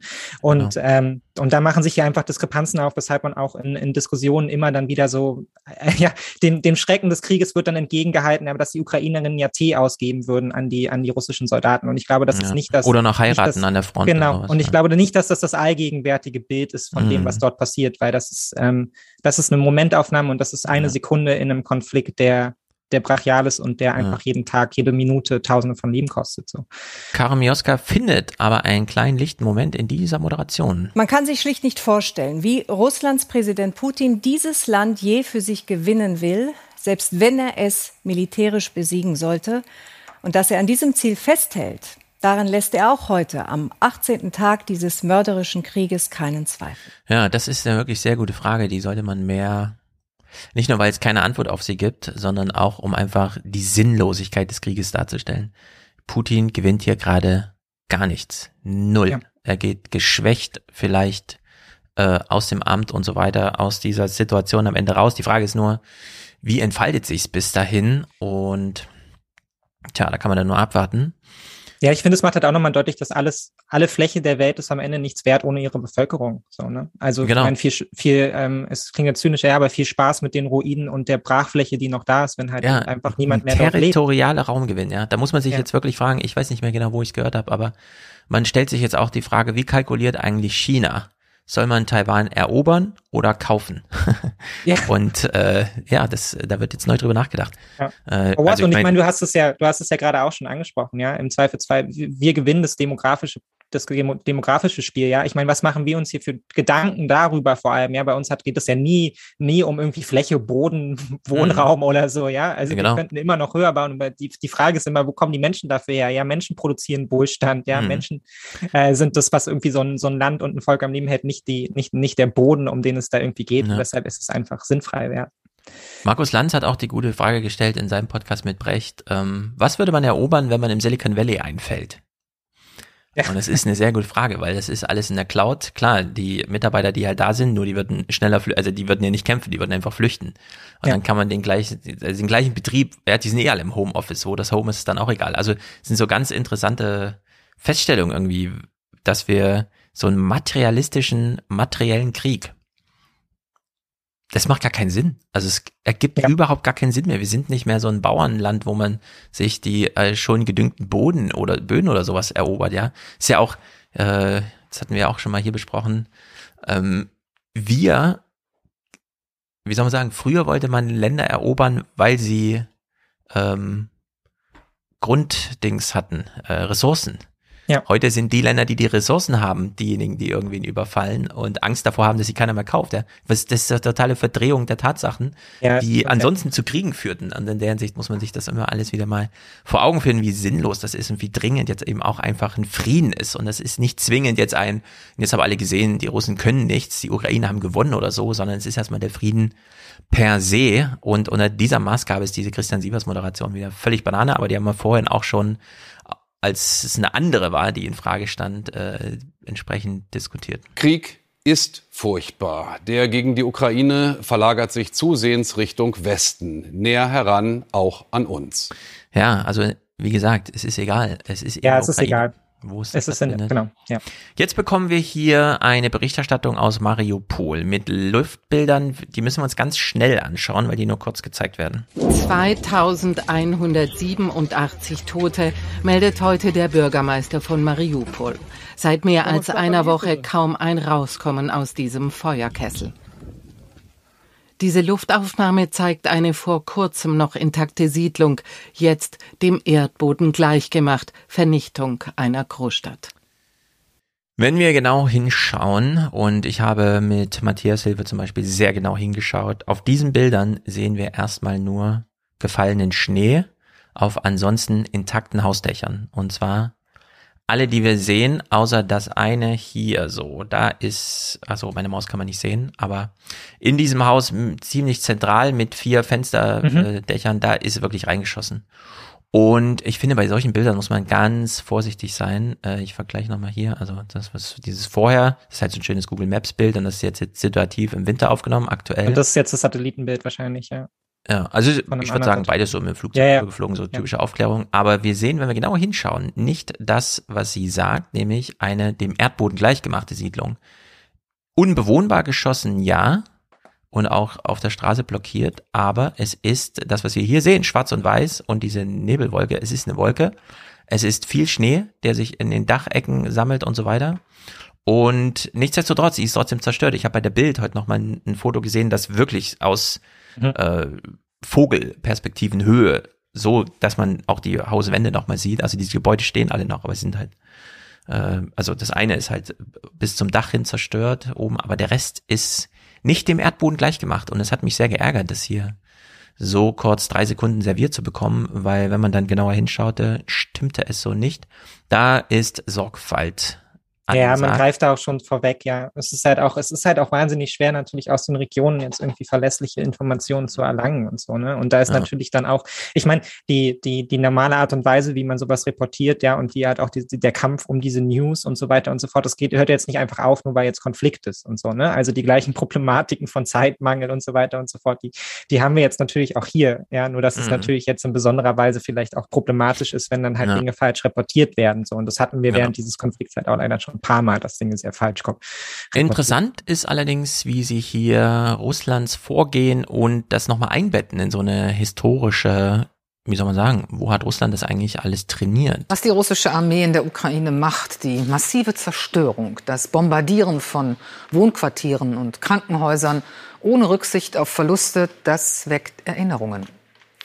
An den Tschetschenienkrieg und an den Syrienkrieg, Städte wie Grosny oder Aleppo, die in Schutt und Asche gelegt wurden, so wie jetzt etwa die ukrainische Hafenstadt Mariupol. Was dort auf Videos und Bildern zu sehen ist, ist genauso apokalyptisch.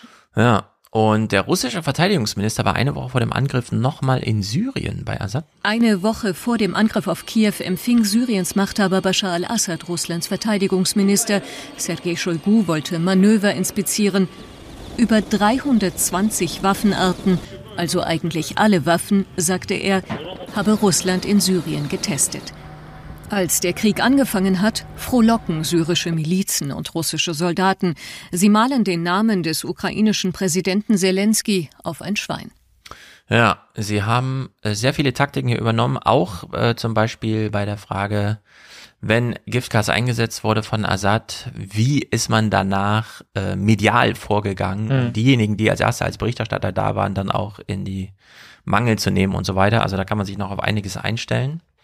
Oder auch diese ganze allgemeine Kriegstaktik, dass man so äh, Fluchtkorridore angeblich erlaubt und danach aber alle, die noch da sind, zu äh, Kämpfern erklärt, die man dann einfach vernichten kann. Also wenn das so hinhaut und stimmt, was Sie hier vermuten, dass die syrische Taktik da angewandt wird, dann ist es wirklich übel. Also ja, aber ich finde, es macht halt auch dann an der Stelle nochmal deutlich, worauf wir uns im Zweifelsfall eben auch einstellen müssen, ne? Auch wir mhm. als Beobachter. Und dabei den, den kühlen Kopf zu bewahren, ist natürlich auch einfach wahnsinnig schwierig, ja, weil diese Bilder werden, werden zunehmen. Und das war ja von Anfang an die Sorge, ja, wenn diese militärische Kampagne eben nicht so weit kommt wie, wie vorgestellt und wenn der klinische Eingriff ja nicht funktioniert, dann ähm, ist der mhm. nächste Weg halt eben dann die Vernichtung der Zivilgesellschaft.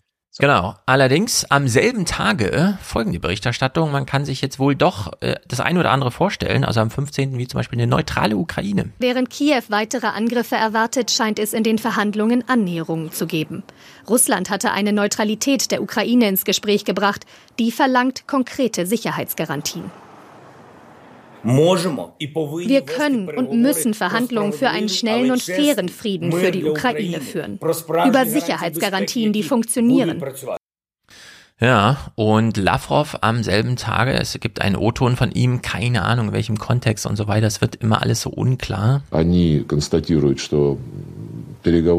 Unsere Verhandlungsführer sagen mir, dass die Gespräche natürlich nicht einfach seien, aber dass es Hoffnung gebe auf einen Kompromiss. Und einige aus der ukrainischen Delegation teilen diese Ansicht. Ja, Lavrov, der alte Fuchs wieder, ja, da wird irgendwie diskutiert, ich höre auch, was Sie hören, aber ich bin nicht direkt dran beteiligt. Also ich lasse mir das dann nochmal vorlegen und erst wenn ich Ja oder Nein sage, gilt das dann auch. Ne? Also ist schon ja. wieder mal so eine heikle Sache, so insgesamt. Aber, ja, aber ich finde, man. Und ich meine, es sind auch schon wieder fünf Tage in den Raum gegangen und man hat jetzt nichts weiter davon gehört. So. Ja, aber ich finde trotzdem ist ja auch wichtig, dass, ähm, dass, dass auf beiden Seiten, also ähm, wenn wir die Ukraine mit Waffen unterstützt haben, wenn das unsere Entscheidung war und wenn sie dazu geführt hat, dass wir damit jetzt Russland zu Verhandlungen zwingen, ja, mhm. dann, dann hat sich das ja, dann kann man dazu davon sprechen, dass man Ganz davon wichtig, was, ja. Dass man dafür in gewisser Weise was bekommen hat. Und gleichzeitig, ähm, Dietz hat gestern noch so einen ähm, Artikel auf Twitter geteilt, wo es ähm, darum ging, wie halt irgendwie auch ähm, ein, ein Berater von Zelensky selbst halt diese Gespräche hm. ähm, beurteilt, ja, und der auch meinte, es wird für uns zunehmend zu einem Problem, ja, dass die Bevölkerung quasi kein Interesse mehr daran, also so anti-russisch ist, ja, dass es für uns vielleicht schwer wird, hier einen Friedensvertrag oder sowas ja. rauszuholen, ja. Und ja. Ähm, das ist natürlich auf der einen Seite problematisch. Ich finde, auf der anderen Seite sieht man vielleicht auch, dass die, dass die ukrainische Regierung da sehr viel ähm, vielleicht rationaler rangeht, ja, als so manch deutscher Beobachter, ja, der dann immer unterstellt bei Verhandlungen, ja, man darf halt eh nichts glauben und was soll das überhaupt? Der versucht euch nur zu verarschen, mhm. der Putin und so, ähm, dass auch eine ukrainische Regierung da das immer noch das Potenzial sieht, da in Verhandlungen zu gehen, ja, und ähm, vielleicht nicht ähm, immer weiter Menschenleben wegwerfen zu müssen für einzelne Regionen, sondern zu einem, zu einem, zumindest zu einem Waffenstillstand zu kommen und zu einer Grenz, äh, Grenzziehung, ja, die dann mhm. im Moment erstmal gilt. So, man weiß nie, was daraus wird, aber ich glaube, dass es das ist für, für den Moment viel wichtiger ja als so viel anderes. Ja. Und wir müssen als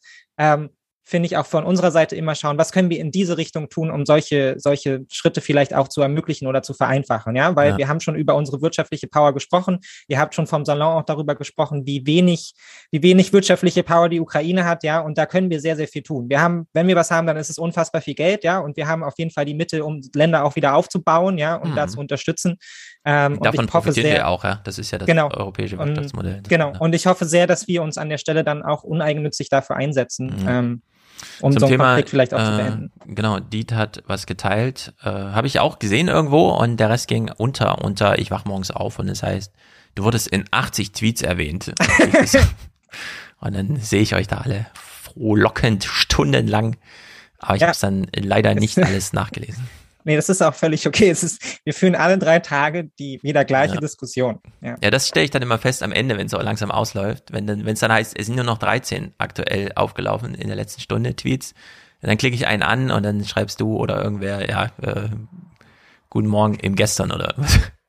Wir haben uns einmal im Kreis gedreht. Ja, ja, wir landen halt immer bei, was, was will Putin? Und ab dem Punkt macht es halt keinen Sinn, die mhm. Diskussion weiterzuführen. Wir können immer nur für uns halt formulieren, wie wir uns halt irgendwie Friedensverhandlungen vorstellen würden oder so, oder was wir denken, was für wen halt irgendwie ein okayer Deal wäre.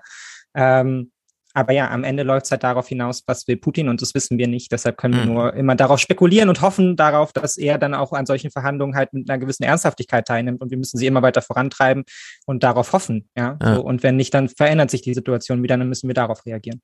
So, und zum Krieg gehört auch die Kommunikation derjenigen, die ihn mitführen müssen, weil sie nicht anderen können. Auf Seiten der Opfer, das ist hier Zelensky, er spricht vorm US-Kongress. Standing Ovations im US-Kongress für einen Präsidenten im Krieg, der fast flehentlich sagte, in der dunkelsten Zeit für unser Land, für ganz Europa rufe ich Sie auf, mehr zu tun. Guten Abend zum Heute-Journal. Guten Abend. Ja, ich habe äh, es nicht nachgehört, was er jeweils, er war ja in mehreren Parlamenten zugeschaltet, gesagt hat, aber die Reden sollen wohl sehr aufs Publikum getrimmt sein. Die Deutschen wurden nicht einmal mit einem Lächeln gewürdigt, die Amerikaner schon, und sie haben auch so ein kleines Einspielfilmchen gekriegt, also da abgeholt, wo Amerikaner gerne abgeholt werden wollen, wenn sie einen Vortrag lauschen. und wir ähm, auch. Ja, weil wir mögen nicht so sehr, wenn uns jemand fertig macht dafür, dass ja, wir Loser sind. Muss sehr eindrücklich gewesen sein, so ja. insgesamt. Also keine schlechte Show. Putin dachte sich am gleichen Tage, am 16., ich kann auch öffentlich reden. Ein Angriff auf ein Wohngebäude in Kiew am Morgen. Zivile Opfer fast im ganzen Land. Und ein russischer Präsident, der derweil vermeldet, die Operation entwickelt sich erfolgreich in strikter Übereinstimmung mit den vorab genehmigten Plänen. Ja, also es erübrigt sich, äh, dazu etwas zu sagen. Sendungseröffnung am 16. im Heute-Journal. Bewegende Rede vor den Abgeordneten des Bundestags. Ukraines Präsident Zelensky dankt Deutschland, spart aber auch nicht mit Kritik, fordert mehr Unterstützung und erntet für seine Worte Applaus aus den Plänen. So, und dann entspann sich ja das Theater. Keine Ahnung, wie tief man da einsteigen muss. Äh, der Bundestag spricht nicht zu wenig gerade über die Ukraine. Das muss ja, man das ganz deutlich sagen. Auch, ja. Und nun gut. Die Ampelkoalition sind überzeugt, dass die Worte des ukrainischen Präsidenten für sich stehen. Der Bundeskanzler muss sich hier zu Wort melden und sagen, wo es langgehen soll, in Reaktion auf den Präsidenten. Das verlangt der Respekt. Sie müssen mal aufpassen, dass Sie nicht nach 100 Tagen schon so arrogant sind wie andere nach 16 Jahren. Ja, also ich kann nicht ganz einsteigen in dieses, es hätte danach eine Aussprache nicht. erfolgen müssen oder sonst irgendwie. Ich auch nicht. Ich habe das nicht, ich habe das ehrlicherweise ja. nicht verstanden, weil, also erstmal krankt es so an den gleichen Problemen wie immer. Ja, es ist, es bleibt halt ein, also Deutschland ist kein, weiterhin kein Redeparlament. Ja, das, was wir dann da sehen, ja. ist Parteipolitik. Ja, und wir haben doch, also wir haben doch auch gerade erst darüber gesprochen, ja, Olaf Scholz wird da jetzt auch nicht darlegen, in welchen Höhen, ja, in welchem, in welchem Maß, Maße wir jetzt irgendwie konkret Waffen Genau, und das ist auch so. genau richtig so, das nicht genau. zu tun. Und da genau, jetzt nur so ein Stimmungsbild so. hinterher zu schieben, oh, Zelensky hat gesprochen, also schiebe ich ein Stimmungsbild, so eine Präambel nach, ohne konkret zu werden, was wir im eigentlichen Vortrag dann verheimlichen wollen, nämlich wie wir helfen und so weiter. Es ist, äh, einige haben ja irgendwie, keine Ahnung, wenn ich so Deutschlandfunk-Podcast oder so, wo es dann hieß, ja, der hätte doch in diesem Moment nochmal sagen können, dass die Nähe zur EU, also so wie äh, Ursula von der Leyen so einen Spruch machte, wir hätten euch gern dabei, ja, dass man da so einen Prozess jetzt startet, symbolisch oder sonst irgendwie. Aber ich, ja. ich fand das alles ein bisschen komisch und ich finde, der Journalismus war da auch nicht ganz sorgfältig, denn der Tagesthemenkommentar ging hier, finde ich, komplett in die Hose. Die Entscheidung, diese historische Rede einfach zu Protokoll zu nehmen und kommentarlos zur Tagesordnung überzugehen, sie ist falsch und unangemessen. Also eine Rede zu Protokollen nehmen oder geben ist im Bundestag ein Fachbegriff. Und das heißt, die Rede wurde nicht gehalten, sondern wurde dem Protokoll schriftlich hinzugefügt, mhm. also im, in der Dokumentation ergänzt zum Nachlesen, aber nicht öffentlich gehalten. Es gibt keine Clips und so weiter. Und diese Rede wurde gehalten. Und es war auch wichtig und richtig, so wie sie gehalten wurde. Was danach folgt, finde ich, kann man ausklammern. Äh, und das verstehe ich nicht, ja. Dass sich so ein wichtiger Journalist wie äh, Dice hier dann einfach sagt, ja, diese Rede nur zu Protokoll zu nehmen. nee, also die wurde nicht nur zu Protokoll genommen, sondern die wurde da ganz ordentlich gehalten. Und es naja, gut. Michael ja, Roth. Ich weiß auch nicht, was man damit, hm. was man damit an der Stelle irgendwie provozieren will. Also, ja. erschließt sich mir wirklich nicht. Also, ich verstehe es aus der parteipolitischen Perspektive von Friedrich Merz und Co., die erste Tagesordnung zustimmen und dann sagen, ah, ist ja furchtbar und sich tierisch aufregen und so, weil es halt parteipolitisch irgendwie äh, für sie sinnvoll erscheint. Aber ich meine, mehr, mehr kriegen wir da im Zweifelsfall halt eben auch nicht raus, ja. Und die Bekundungen ja. sind klar. Und wir haben gesehen, in welche Richtung die immer gleichen Diskussionen laufen. Und dazu wird man vor allem jetzt nichts in der Bundestagsdebatte beitragen können. Mhm. Ähm, und wir brauchen nicht mehr, nicht mehr von diesen Worthülsen, die wir immer weiter auffüllen, ja, sondern da reicht es vollkommen, wenn man das zu Gehör bekommt. Und wir haben es ja auch gesehen, es wurde auch uns vermittelt. Ja, und genau. da muss man jetzt nicht ewig lang noch. Also mal ganz abgesehen davon, dass wir natürlich auch eine Tagesordnung haben, die auch weiterhin wichtig ist. Ja, also hm. wir haben ja hier auch in gewisser ja, Weise. Es wurde so danach über Corona gesprochen. Ja, so, wir haben ja hier auch noch eine, noch eine Heimatfront, ja, und wir müssen ja auch alle irgendwie hinter unserer Regierung stehen ja, genau. und das gemeinsam an, äh, gemeinsam machen, ja. Und ähm, da sind natürlich auch weitere Tagesthemenpunkte halt irgendwie wichtig, ja, mhm. und jetzt nicht nur der Konflikt an sich. Hören wir uns trotzdem kurz an, was Michael Roth dazu gesagt hat im Nachhinein, denn die Stimmung musste wieder eingefangen werden. Wäre so eine Debatte nicht heute zwingend gewesen? Im Nachhinein war das, was wir heute Morgen erlebt haben, sicher ein Fehler. Ich mache da niemandem einen Vorwurf. Ich war nicht involviert, aber ich trage natürlich auch Mitverantwortung. Ich finde, der wichtige Punkt zu dieser Rede ist noch folgender. Ich will Sie nur darüber informieren, dass die, die Veranstaltung mit Herrn Zelensky noch einen Moment brauchen wird. Die äh, technischen Verbindungen sind gerade nicht möglich, weil es in Kiew einen Anschlag gegeben hat in unmittelbarer Nähe. Ja, also äh, darauf Wert zu legen, ist viel, viel wichtiger als darauf, was deutsche Politiker dann direkt im Anschluss dann nochmal sagen, er ist ja ihnen nicht weiter zugeschaltet und so weiter, er ist ja nicht anwesend gewesen. Das wäre natürlich auch eine Sache gewesen, wenn er tatsächlich sich getraut hätte, das Land zu verlassen und dann aber auch wieder zurückzufahren, ja, also dieses Zeichen zu setzen, so wie auch die hm. Reisen auf der Gegenseite stattfinden. Nun gut, Putin kriegt jedenfalls nichts hin, erfahren wir hier am 18 nicht mal seine eigene Fernsehschose. Und das finde ich erstaunlich, dass er jetzt echt eine acht Jahre Grimm-Feier gemacht hat. Der macht die jedes Jahr. Äh, und so eben auch dieses Jahr. Das Z ist aber auch in Russland zu sehen, auf Werbetafeln, Autos, T-Shirts. Heute war der Buchstabe auch auf der großen Feier zum achten Jahrestag der Annexion der Krim in Moskau präsent, sowie Präsident Putin selbst, der sich und seine Ukraine-Mission frenetisch feiern ließ. Demian von Osten.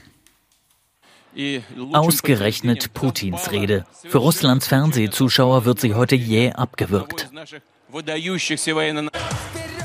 Ein technischer Fehler, sagt das Präsidialamt.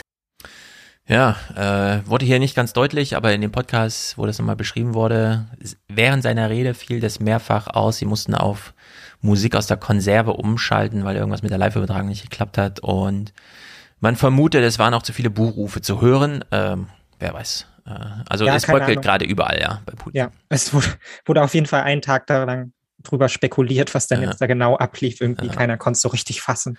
Genau. Gehen wir lieber ins Panorama. Der, das große Bild, das mit dem Z und so weiter, dass es da jetzt so eine gewisse Stimmungsmache auch gibt pro Russland und dieser, äh, wie nennen die das da, Spezialeinsatz oder so.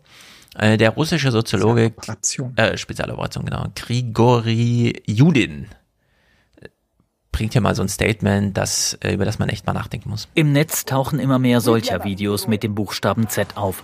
Unterstützungsparolen für Russland-Soldaten und Putin. Autokorsos wie hier in Magnitogorsk oder Menschen, die sich zu einem Z formen. Diese Symbolik erinnert manche an die Nazi-Zeit. Wir befinden uns einen halben Schritt vom Totalitarismus entfernt. Was gerade in Russland passiert, ähnelt sehr dem, was in Deutschland in den 30er Jahren geschehen ist. Ja, Russland, dieses stolze Land als der Befreier Europas und der Welt mit vom Nationalsozialismus, dreht sich jetzt in die Richtung, dass äh, die Russen selbst das teilweise so sehen, dass sie da die Seiten wechseln. Äh, Matthias hat äh, im kleinen Teaser, in der kleinen Teaser-Animation mit Tweety und Schweini heute nochmal eins der Zs genommen und ein zweites um 90 Grad gedreht aufeinander gelegt. Da ist man schon nah dran am Hakenkreuz, das muss man sagen. Also das ist wirklich eine Symbolik, gerade auch dieses Schwarz und Weiß und so. Die gibt einem echt zu denken irgendwie. Ja, es ist schon drastisch, wie das, wie das eingefangen wird. Vor allem, weil ja irgendwie auch gar nicht so richtig klar ist, ähm, ne, was ist eigentlich die Grundlage dafür? Also ich finde, hm. muss ja sagen, von außen sieht es so ein bisschen so aus, als hätte man sich jetzt halt quasi das, das Logo dafür gesucht, weil es halt irgendwie in der Bevölkerung ganz gut ankam. So, ne? Man ja. hat erstmal das Z halt irgendwie auf die Fahrzeuge gepinselt, damit klar ist, dass die halt zu einem selbst gehören. Und ähm, dann haben das immer mehr Leute übernommen und das wird jetzt irgendwie zu so einem neuen Symbol dieses immer immer verschränkter werdenden, immer hm. enger werdenden äh, Korsetts, was da geschnürt wird. Aber es ist ja, ich meine, wir kennen das, kennen das ja auch aus anderen Ländern auch, ja. Also die, ab dem Moment, wo Menschen nicht mehr bezahlt werden und wo der Kühlschrank halt wirklich leer ist, ja, dann muss es ja gar nicht darum gehen, dass man den Westen jetzt unterstützt, sondern man hat einfach Hunger und man hat ganz gern sein Geld und geht deshalb auf die Straße, ja, um mhm. solche Bewegungen zu unterdrücken. Ja. Und wenn wir, wenn wir Putin schon zu einem ähm, ja geschichtsbesessenen Menschen machen, dann wird ihm auch bewusst sein, ja, wie, wie das russische Zarenreich mal gestürzt wurde und so, mhm. ja, dass da die Dynamiken waren, die entstanden sind. Ja, und das geht es jetzt natürlich im ja. Zweifelsfall mit allen, allen Mitteln und Wegen zu unterbinden. So. Hm. Es wird wahrscheinlich auch, was Russland selbst anbelangt, noch um einiges brutaler werden. Ja. Genau. So, und so wie äh, Russland jetzt de-indus, äh, deglobalisiert wird, vor 70 Jahren war es noch die Deindustrialisierung, das ist die Deglobalisierung, mit der man da eingreift, ähm, so sehr wird eben auch an der Globalisierung gearbeitet. Es gab hier ein ungewöhnlich langes Telefonat. Biden und Xi sprachen fast zwei Stunden lang miteinander. Nach Angaben des Weißen Hauses warnte Biden China davor, Russland bei seinen Angriffen zu unterstützen. Ja, klar, das wird dann am Ende im Kommuniqué stehen. Aber ich bin immer, äh, also wenn die so telefonieren, ne, dann haken die ja im Grunde nur noch mal mit den Worten des Präsidenten jeweils ab, was Arbeitsgruppen und so weiter vorher so auf Agenda geschrieben haben dass sie tatsächlich zwei Stunden miteinander telefonieren, ist schon, ich weiß nicht, ob das ungewöhnlich lang ist, aber ich finde es sehr lang. Also da gab es dann wohl echt auch so ein bisschen offene Thematisierung, wo man nicht einfach nur Punkte durchlässt, ja, sondern wo man echt mal gesprochen hat. Globale Ordnung ist ja auch im Chaos, ja. Also ich meine, dass man mhm. da man sich mal länger miteinander austauscht und sich so beide Seiten so einander versichern, sind wir irgendwie noch cool miteinander? Also, mhm. ja, aber scheint mir so kurz vorm Staatsbesuch zu sein, wo man so eine ganze Entourage mitnimmt, die sich dann auf Arbeitsebene erstmal trifft und ein paar Pflöcke einschlägt. Also ja, mal gucken, ob es ja, das wirkt. Aber ich meine, wir wissen es ja auch, also dass wir, dass wir, dass uns Corona einfach wahnsinnig stark getroffen hat und dass jetzt eigentlich für keines der Länder, die jetzt irgendwie so in der Peripherie dieses Konflikts liegen, ist jetzt so eine richtig dolle Idee, ist jetzt unmittelbar quasi hier jetzt auch nochmal in andere Konflikte hineinzugehen und da vielleicht mhm. auch für den Moment ja auch in gewisser Weise Frieden zwischen den USA und China zu, zu schließen, weil sie beide davon wirtschaftlich profitieren könnten, ja, wenn sie also, jetzt nicht weiter eskalieren. Genau, da ist eine große Chance auch drin, dass es hier dass beide gerade sehen, wie man es nicht macht. Weil es dann ja, wirklich auch. Oder welche Gefahr da halt eben ja. lauert, wenn man es halt eben doch macht, ne? Und wie schnell es dann manchmal gehen kann. So. Ja, also in der Hinsicht finde ich das super wichtig, was da stattfindet. Mal gucken, ob wir das im Neue 20er nochmal thematisieren, was äh, Wolfgang da so mitbringt. Der hat ja sonst immer auch die China-Brille auf. Ulf Röller der äh, viel jetzt in China arbeitet fürs CDF, äh, kommentiert kurz die knifflige Lage Chinas. Es ist ja ganz interessant. Im Vorfeld des Gesprächs hatten sich ja Amerika und die Chinesen nochmal einen richtig kräftigen verbalen Schlagabtausch geliefert, haben sich gegenseitig mit Sanktionen bedroht. Und wenn man jetzt nach zwei Stunden gegen das Gespräch zwischen Biden und Xi die Abschlusserklärung der Chinesen liest, ist das doch alles im Ton wesentlich moderater und freundlicher. Xi hat nochmal dran erinnert, dass beide Länder Länder, Amerika und China quasi eine Verpflichtung haben, einen Frieden zu finden. Aber in der Sache hat Xi nicht irgendwie erkennen lassen, wie er das machen will. Die Politik der Chinesen bleibt auch nach diesen zwei Stunden weiter widersprüchlich. China ist auf der einen Seite gegen diesen Krieg und sagt, sie unterstützen die Ukraine. Auf der anderen Seite sind sie aber auch für Russland. Ich glaube, was China so versucht, ist ein Mittelweg. Man will sich mit dem Westen nicht anlegen. Man braucht den Westen als Wirtschaftsblock der ist sehr wichtig für China. Andererseits braucht man Russland geostrategisch und deshalb versucht man so eine neutrale Position zu haben.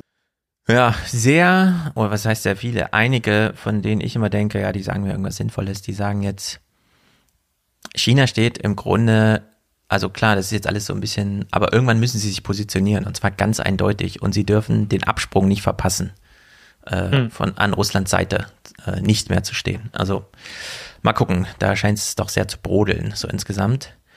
Wir machen eine kleine Pause und gucken uns danach äh, das wirklich mal an hier, wie es bei uns mhm. zu Hause abläuft mit Lindner und dem Tankrabatt. Ich habe, also manchmal denke ich, okay, die FDP ist jetzt drin, wir müssen mit allem irgendwie klarkommen. Aber dass man so eine Situation, schwer, ja. dass man so eine Situation jetzt nutzt für so ein Medientheater, äh, die so klar eigene Klientelpolitik ist und so weiter, fand ich doch überraschend. Also, bis gleich.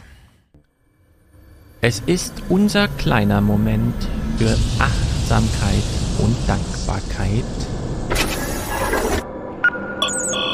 Letzter Aufruf für den Alias Express. Die Fahrkarten bitte. Die Fahrkarten bitte. Gebucht hat niemand, der präsentiert und nur ein Produzent, also muss ich Ihnen heute besonders dankbar sein, hier den Laden am aufrechterhalten, nee, hier den Laden aufrecht zu erhalten oder wie auch immer. Philipp schickt 50 Euro, sagt Moin aus Kiel und ich sage, Mann, lebst du an der Küste, das ist so gut, ich wäre auch gerne am Strand. Wobei man immer erst direkt hinterm Deich, direkt am Strand ist. Das ist mir dann auch zügig aufgefallen. Man merkt dann doch nicht so, wie nah man eigentlich an der Küste lebt. Aber ich hoffe, Philipp, du lebst nah an der Küste. Einfach Dankeschön, ganz einfach Dankeschön. Christine macht hier eine Alias Podcast Unterstützung. Das finde ich super gut, denn weibliche Unterstützung ist ja hier knapp und so hoch angesiedelt ist sie sonst nie. Daher. Danke für eure Unterstützung liebe Christine. Robert schickt ganz traditionell seit Monaten schon die Podcast-Familienunterstützung für Lydia, Linda und sich selbst. Robert, spektakulär. Ich sag Dankeschön. Und so hilft es auch am besten. Das ist der Kontakt zu euch. Ihr seid regelmäßig dabei, ich bin hier regelmäßig dabei und dann trifft man sich und dann muss es auch nicht die große Präsentatorenschaft sein, sondern die monatliche Aufmerksamkeit Mirko macht das auch. Dauerauftrag für einen wertvollen Podcast. Dankeschön. Sehr gut. Dirk. Hashtag hau rein auf Dauer. genau so, genau so ist es gemeint. Liebe CDU, lieber Armin Laschet, danke für eure Unterstützung. Florian Robert Hendrik, er hat auch einen Dauerauftrag, grüßt weil er ist auch ein Alien und will Kontakt zur Realität halten. Viele Grüße aus Bielefeld. Ich grüße seine ganze Familie in Bielefeld. Anna, vielen Dank für alles. Weiter so, Smiley. Jo. Simone. Oh, das ist halt wieder eine gute weibliche Runde. Simone, nur eine Postleitzahl hier entfernt, 60528. Da kann ich quasi zu Fuß hinlaufen. Ich grüße dich, wenn ich aus dem Fenster schaue, wahrscheinlich. Manuel hat seine Schwarzhörerschaft beendet. Momentchen mal, Schwarzhörerschaft. Haben wir da nicht irgendwas? Ich kann noch mal. Du zahlst nichts, nein, du bist ein Schwarzhörer. Du willst nicht so sein. Spende jetzt und sprich mir nach. Ich will kein Schwarzhörer mehr sein. Nein. Hat dich doch richtig in Erinnerung, was ich unter Rammstein abgelegt habe, enthält auch eine Entschwarzhörerschaftung. Stefan, für das öffentlich Richtige, da bist du hier am richtigen Platz. Gruß an Samuel, Präsentator von Bidens Bankrott. Siehst du, wenn du einmal hier Präsentator warst, vergisst du es nie wieder. Er war Präsentator von Bidens Bankrott. Hashtag Copycat, Hashtag Zwinkersmiley. Steffen hat eine Dauerauftragsgutschrift ohne weiteren Kommentar. Manfred hat ein Alias Podcast Abo. Sehr gut. Heiko Sei gegrüßt, David. Ich grüße dich. Er wünscht sich mehr Danny und er kriegt auch mehr Danny. Niklas, den wir heute noch im Audiokommentar hier hören, auch super treu, ewig dabei, hat sein Audible-Abo gekündigt, um hier unterstützen zu können. Vincent, Stefan, Björn, Tristan, Christian, Robert, danke, Nora, ich grüße dich. Felix, Christian, Sebastian, das sind alles Unterstützungen ohne Kommentar, die also hier regelmäßig einlaufen. Das freut mich sehr. Sebastian dankt für meine Arbeit. Ich danke für deine Unterstützung, Sebastian. Leo, Zeit für ein Duell. Dauerauftrag. Sehr gut. Roland Moritz, meine monatliche Unterstützung. Vielen Dank für deine tolle Arbeit. Liebe Grüße aus Jena. Sehr gut. Ich fahre bald nach Jena. Ich werde berichten. Theodor, Jan, Stefan, Steffen. Per IBAN gebühren und steuerfrei. Ja, äh, vielleicht habe ich es heute auch am Anfang der Folge kurz gesagt. Die IBAN steht ja jetzt überall mit drin. Ich habe es ja auch ins YouTube-Video mal direkt reingeschrieben oder in den Podcast, äh, in den, also in den Podcast-Text, der im Podcatcher auftaucht. Ja, also die IBAN-Sachen, die hier ankommen, Unterstützung per IBAN, sind gebührenfrei. Die Bank nimmt keine Gebühren. Das Geld kommt zu 100% hier an. Und ich muss auch, dadurch, dass ihr mir das Geld schenkt und der Podcast sowieso existiert, egal ob ihr im Einzelnen jetzt unterstützt oder nicht, ist das auch umsatzsteuerbefreit. Also ich muss das wirklich nur, nichts, ist nur Einkommen und die Einkommenssteuer ist ja auch eine solidarische Angelegenheit, die wir alle gerne bezahlen, aber ja, per IBAN ist ein sehr guter Weg, eure Lieblingspodcaster zu unterstützen und alle anderen auch.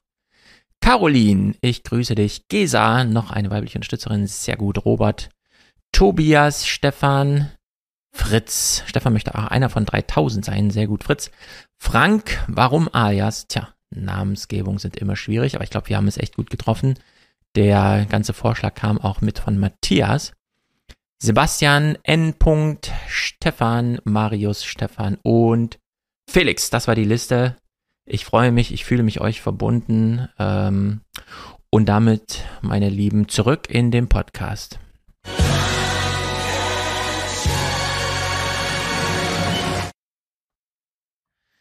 Was macht Christian Lindner? Gut, das klären wir gleich. Erstmal wollen wir wissen, warum? Gibt es überhaupt Handlungsbedarf? Warum ist Benzin so teuer? Was ist hier los in Deutschland? Robert Habeck erklärt mal so ein bisschen aus seiner Sicht. Eine Sanktion ist eine Maßnahme einer Gesellschaft, in diesem Fall der deutschen Gesellschaft gegen einen anderen Staat. Und da kann man nicht erwarten, dass die Rechnung netto null ausgeht. Und wenn ich einmal darauf hinweisen darf, im Moment, weil wir eben kein Embargo verhängt haben, kommt ja Gas und Öl und Kohle noch aus Russland. Das heißt, wir haben gar keinen knappen Markt, gar keinen knappen Weltmarkt. Die Preisexplosionen, sie sind ja wirklich exorbitant, die wir im Moment erleben, liegen einzig und allein an der Erwartung und der Spekulation mit der Erwartung der Märkte. So, Preise werden getrieben. Wie konkret der Benzinpreis mit dem Ölpreis zusammenhängt, ist eh unklar. Hm. Wie der Ölpreis mit Ölmenge zusammenhängt, ist auch gerade unklar, denn du hast ja vorhin auch schon gesagt, die Russen liefern ja weiter. Ja. Äh, und es ist ja, die Weltmärkte werden ja überflutet geradezu. Und klar, es muss alles ein bisschen neu gedeichselt werden, weil jetzt umgebaut wird, aber wir haben keinen Mangel gerade an nichts. Nee. Und das nee. ist schon beeindruckend wie sehr Christian Lindner hier dann einfach eine Chance nutzt. Ja, Christian Lindner und natürlich auch die Unternehmen, ne? die, ja, äh, Ganz die genau. in dem Fall halt klar Kriegsgewinnler sind, ja, die ihren Profit daraus ziehen, dass sie darauf spekulieren, dass dieser Konflikt halt auch weiter eskaliert. Mhm. So. Ne? Also ja, und äh, hören wir uns doch mal an, was Christian Lindner hier vorschlägt. Als Anwalt der Autofahrer prescht heute der Finanzminister vor, der Staat dürfe die Bürger nicht allein lassen mit den hohen Spritpreisen. Ein Tankrabatt in Lindners Worten, Krisenrabatt müsse her. An der Zapfsäule bleibt der Preis, wie er ist, stehen und der Rabatt erfolgt dann vielleicht und untechnisch gesprochen, so wie heute äh, ein Rabatt wegen ähm, einer äh, Karte oder einer Mitgliedschaft auf der Tankrechnung ausgewiesen wird. Ja, nur diese Rabatt- und äh, Mitgliedschaftskarten, die sind ja eigentlich äh, Verhandlungssache zwischen Unternehmen und Kunde. Da ja. guckt einfach das Unternehmen, ja, was bin ich denn bereit für so eine Werbekampagne und so weiter, Kundenbindung zu organisieren und dann zahlt man das halt. Dass jetzt allerdings äh, die Unternehmen selbst Nutznießer einer Rabattkarte werden, die der Staat einführt, das ist ja völlig Banane, sowas hier so vorzuschlagen. Also ja. was soll denn das? Äh, nur, es, ist, es gibt ja kein Problem zu lösen für die Unternehmen, ja. sondern nur für die Kunden, die nämlich Preisfindungsproblem bei den Unternehmen haben. Und die Unternehmen haben das Problem aber nicht, weil es ihnen von außen herangetragen wird über Menge und Knappheit in dem Falle, sondern äh, die machen das einfach so. Und in der Hinsicht ist das schon bescheuert. Und Ricarda Lange fasst das mal in gute Worte, finde ich. Der grüne Koalitionspartner reagiert spitz. Es wäre nur ganz gut, wenn die Vorschläge dann auch Sinn machen würden. Es wäre doch ja. gut, wenn die Vorschläge mal Sinn machen würden. Länger, man hat nicht mehr O-Ton gezeigt, finde ich wäre irgendwie ganz schön. Ja, vor allem, weil halt auch weiterhin die Frage im Raum steht, wie schnell das dann tatsächlich zur Entlastung führen würde. Ja, also selbst wenn man das für eine gute Idee halt hält, ist ja völlig klar, was dahinter für ein wahnsinniger Aufwand steht. Ja, nicht mhm. umsonst sagt Lindner ja auch, ja, also das sieht dann vielleicht so aus wie äh, irgendwie Rabattkarten und ja, ja, schon bei Rabatt, was für Rabattkarten? Wer stellt diese Rabattkarten aus? Ja, wo, wo kriege ich die? All solche Sachen, ja, die irgendwie geklärt werden müssen, wie solche Rabatte dann aussehen. Ja, und man macht es sich da wahnsinnig kompliziert, weil man sich halt irgendwie nicht an diese Unternehmen rantraut. Was mhm. finde ich, halt auch schon wieder der, der, der Gesamtkrisenlage äh, nicht bewusst, äh, nicht, ja, nicht gerecht wird. So. Mhm. Das, und das merken wir auch. Ne? Also wir haben jetzt gerade wahnsinnig viele Berichte darüber gesehen, wie dramatisch die Lage ist, ja, was wir auch mit Russland machen, zu was wir in der Lage sind. Und dann schauen wir zurück nach Deutschland und stellen fest, ja, aber wir können jetzt nicht einfach Geld bei den mhm. Unternehmen abziehen, die damit genau. spekulieren. Ja, das würde jetzt zu weit gehen, so an der Stelle. Und sie zeigen hier noch einen anderen Ausschnitt von Ricarda Lange und das finde ich äh, ganz prächtig.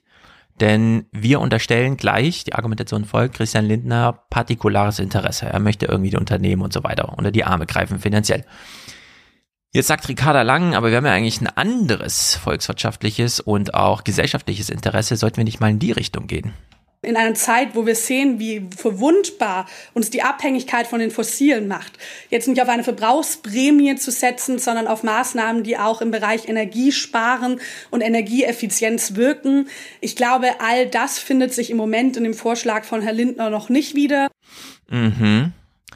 Zwischen den Stühlen sitzt jetzt die Opposition, in dem Fall Tobias Hans, der ja so ein bisschen das Thema angestoßen hat durch sein komisches Handy-Selfie-Video. Und er ist ja gleichzeitig auch im Wahlkampf. Und dann auf der anderen Seite die große Regierungspartei, die SPD. Also wir haben es hier mit so einem richtigen Wortspenden, äh, eine Wortspenden-Olympiade im Grunde zu tun. Bleibe dabei, wir brauchen eine Reduzierung der Mehrwertsteuer auf alle Energieerzeugnisse, gerade auf die Mineralölerzeugnisse, das heißt auf Benzin, auf Diesel, aber auch auf Heizöl. Das wiederum findet die SPD wenig sinnhaft. Man wolle kein Konjunkturprogramm für die Mineralölwirtschaft, meint der Generalsekretär. Wie sich die SPD Entlastungen wünscht, sagt Kühnert hingegen auch nicht konkret, nur so viel.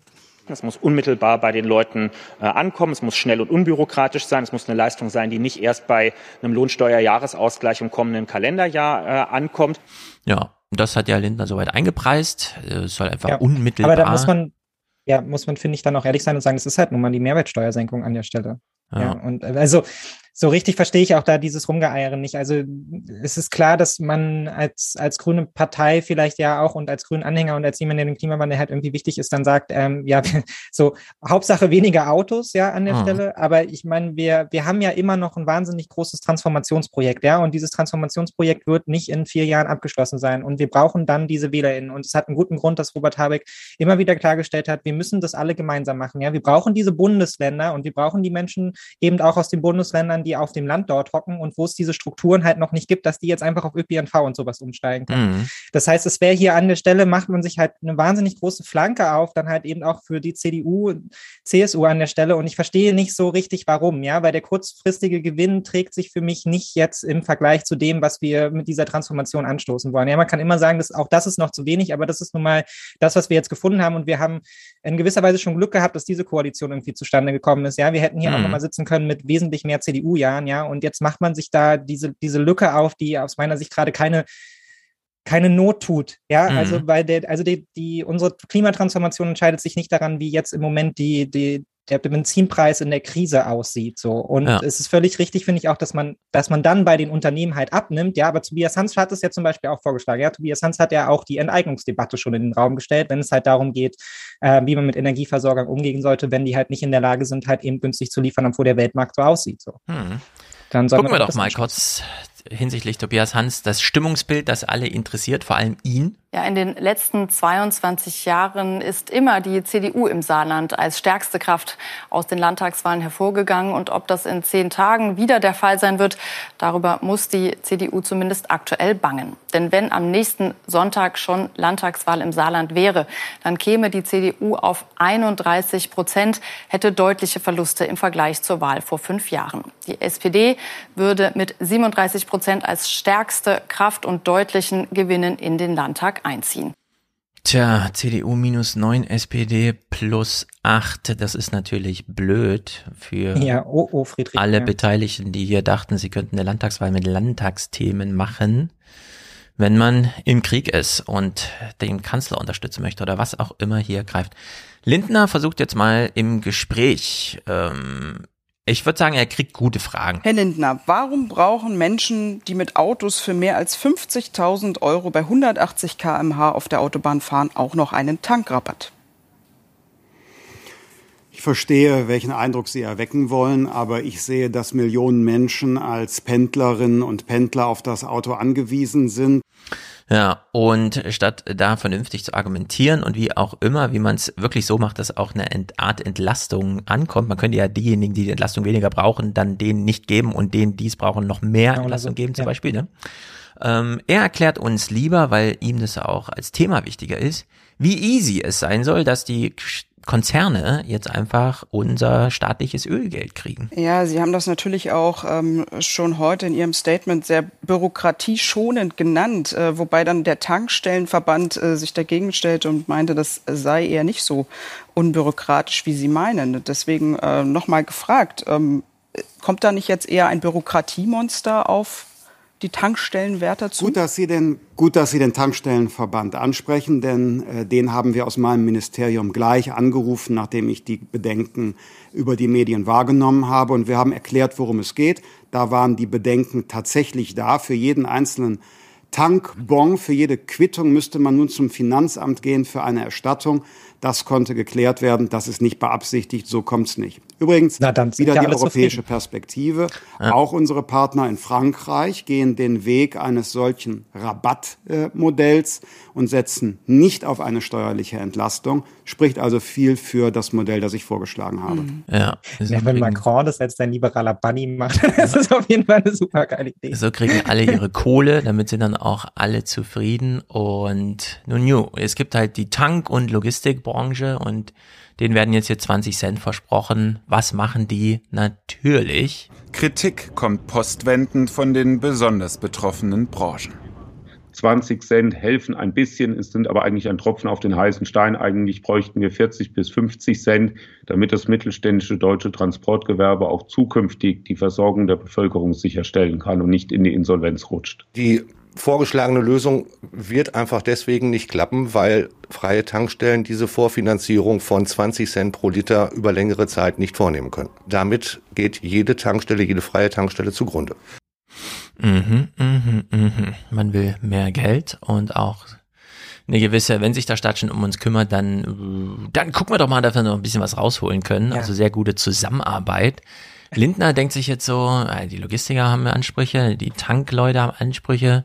Ich will ja die Ölindustrie noch so ein bisschen. Ach kommt, ich leg noch ein paar Bohrinseln oben drauf. Und wir müssen auch bestimmte Festlegungen des Koalitionsvertrags der Ampel neu hinterfragen etwa die Frage der Förderung von Öl und Gas in der Nordsee, etwa den Einsatz von aus Kohle gewonnener Energie und auch, ob zumindest übergangsweise die Kernenergie noch eine Rolle in der Not äh, spielen kann. Mm, die Kernenergie auch noch. Ölbohren in der Nordsee. Alles, was man sich so wünscht. Ja, das volle Programm, das nutzt man jetzt mal aus. Ja, das ist schon perfide. Ja, und mhm. ich meine, auch wenn man das dann halt wieder in das Verhältnis setzt zu dem, was ich vorhin gesagt habe, ja, wie das, wie das aussieht mit den Gas- und Ölexporten, ja, und wer da vielleicht der wirkliche Profiteur ist, man spielt Linda gerade ein sehr, sehr mhm. perfides eigenes Spiel, ja, und das geht auch so völlig an der Debatte vorbei, die wir eigentlich irgendwie führen müssten, nämlich Entlastung der VerbraucherInnen, ja, damit sie halt eben nicht in drei Jahren sagen, ah, das war so unangenehm, ich habe wirklich überhaupt keinen Bock mehr auf diese Koalition. Mhm. Ja, und halt da nicht nur dann aber eine Klientelpolitik zu machen für die Unternehmen, sondern da muss man halt im Zweifelsfall an die Unternehmen ran und denen halt vermitteln, so Leute, so läuft's aber irgendwie nicht. Ja, mhm. ihr könnt euch nicht eine goldene Nase daran verdienen und wir, wir subventionieren euch jetzt irgendwie noch tot. So, also das genau. ist nun voll, vollkommener Nonsens, den er und da anstrebt. Lindner kriegt die ganze mediale Öffentlichkeit hier in den Tagesthemen am gleichen Tag natürlich dann auch im Heute-Journal. Herr Lindner, bei der EEG-Umlage Anfang des Jahres haben wir gesehen, der Staat senkt, aber die Verbraucher merken am Ende nichts. Dasselbe droht doch jetzt auch, wenn die Preise nämlich weiter steigen. Dann haben Sie Unsummen an Steuergeldern ausgegeben, aber der Effekt verpufft. Man muss das einbetten, äh, zum einen in ein Gespräch mit äh, den Mineralölkonzernen. Jetzt kriegen die auch noch Gesprächstermine bei ihm. Also es ist wirklich, mir geht das alles zu weit. Ja, auch. ich bin da auch, auch inzwischen drastisch für so einen Preisdeckel. So, das ist ein Grund, äh, grundwichtige Komponente, ja, damit unser Zusammenleben irgendwie funktioniert. Zack, Preisdeckel drauf, Problem gelöst. Ja, vor allem, wir können ja die Verfügbarkeit des Öls nachvollziehen und so. Es ist ja nicht so, dass die ja irgendwie ja, genau. Blackbox-mäßig ja. uns da was vortäuschen können, sondern, und das dachte sich Robert Habeck auch, er möchte jetzt erstmal gucken, ob er irgendwer Gewinne einstreicht. Und Nach der Preisexplosion bei Benzin und Diesel nimmt das Bundeskartellamt die weitere Preisentwicklung unter die Lupe. Auch Bundeswirtschaftsminister Habeck hat die Wettbewerbshüter um Prüfung gebeten gebeten.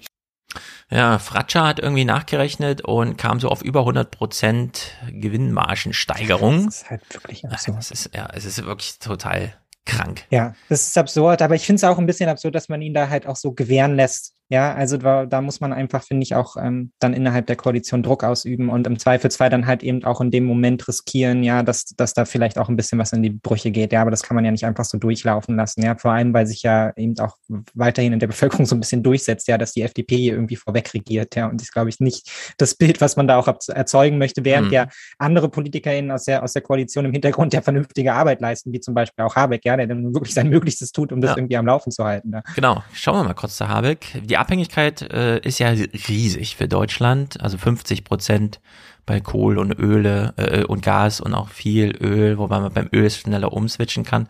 Das hat er die Woche immer noch mal gut dargestellt, dass man jetzt wirklich hart daran arbeitet. Im Sommer haben wir es geschafft, auf Kohle aus Russland zu verzichten und Ende dieses Jahres werden wir es auch bei Öl geschafft haben. Es ist die Konsequenz, dass die Unternehmen, dass die Bundesregierung, dass ich daran arbeite. Und wenn wir gut daran arbeiten, dann holen wir vielleicht noch ein paar Wochen und ein paar Monate dabei raus. Ja, und er fügt auch nochmal an, es ist halt bitter, dass wir da so abhängig sind. Bei Kohle und bei Öl und selbst bei Gas sind wir ja dabei, Schritt für Schritt uns unabhängig zu machen. Nur eben nicht sofort. Das ist bitter. Es ist auch moralisch nicht schön, das zuzugeben, aber das können wir noch nicht.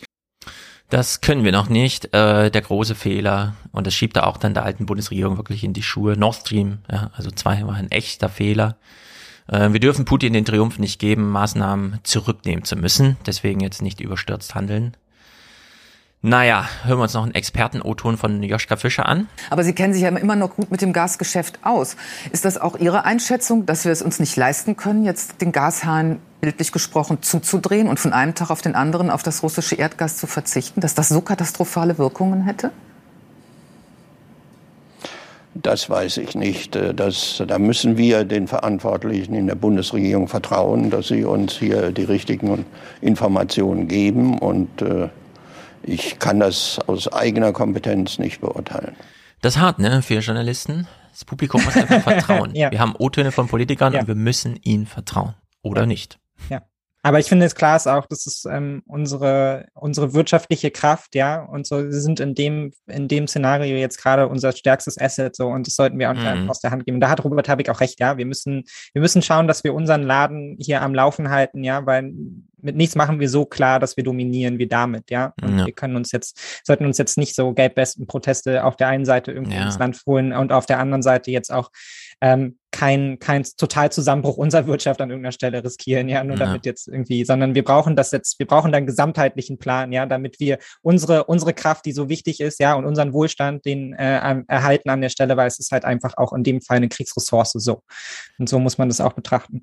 Ich vertraue denen einfach, dass sie es gut machen. Ich bin sehr ja, froh allen auf Bundesregierung. Lind, bis auf Lindner. Äh, ja, genau. Also das ist natürlich eingepreist in meine Aussage.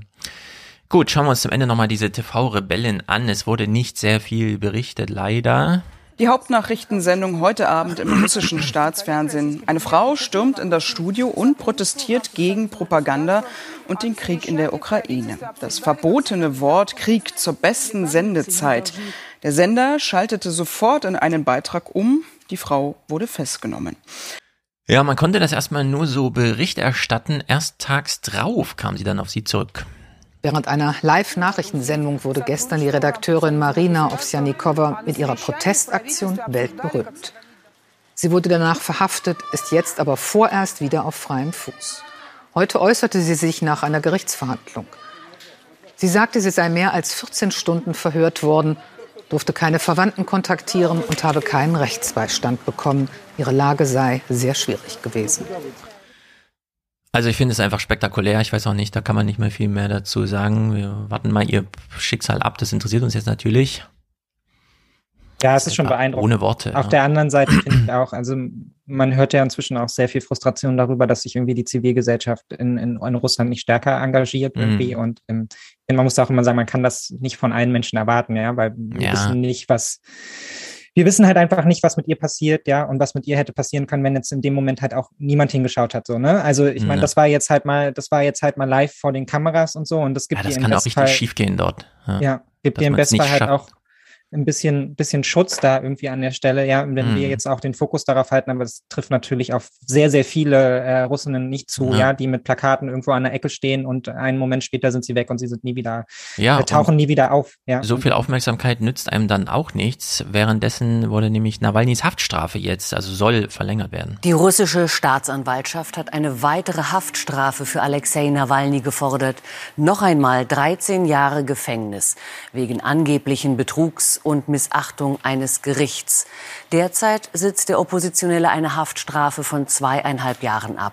Nach dem Giftanschlag auf ihn im Sommer 2020 soll er gegen Bewährungsauflagen verstoßen haben. Ja, was soll man sagen? Ja. Ähm,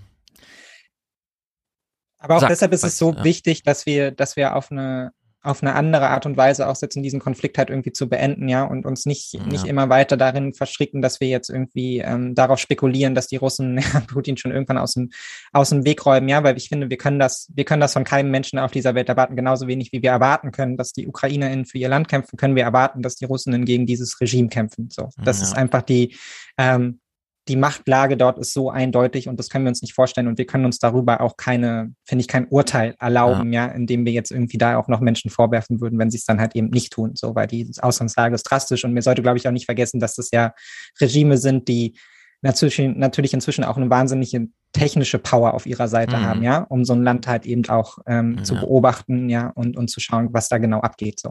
Es ist alles in allem eine wahnsinnig schwere Lage, weil wir keine Handlungsmöglichkeiten haben. Wir sind auf das Erleben zurückgeworfen, wir ja. können nicht handeln. Ja. Und, und, das ist sehr äh, schwer zu ertragen und das merkt man ja auch einfach, ne? Also ja. man, man merkt die Hilflosigkeit und daraus entstehen ja auch, es ist ja, man, ich will ja auch nicht immer Leuten dafür einen Vorwurf machen, ja, nur weil, weil ihre Position aus meiner Sicht halt irgendwie ähm, ja over the top ist, ja, also es mhm. bricht ja einfach eine wahnsinnig große Hilflosigkeit daraus, ja, und eine Orientierungslosigkeit und man erwünscht sich halt irgendwie so eine Handlungsfähigkeit und man wird immer wieder darauf zurückgestoßen, dass man es halt nicht kann und man dreht sich gedanklich immer weiter im Kreis, ja, und am Ende bleibt einem halt doch ähm, hauptsächlich das Zugucken halt irgendwie übrig und das ist halt einfach immer un unbefriedigend, so, ja. das ist halt das Problem des Krieges, ja.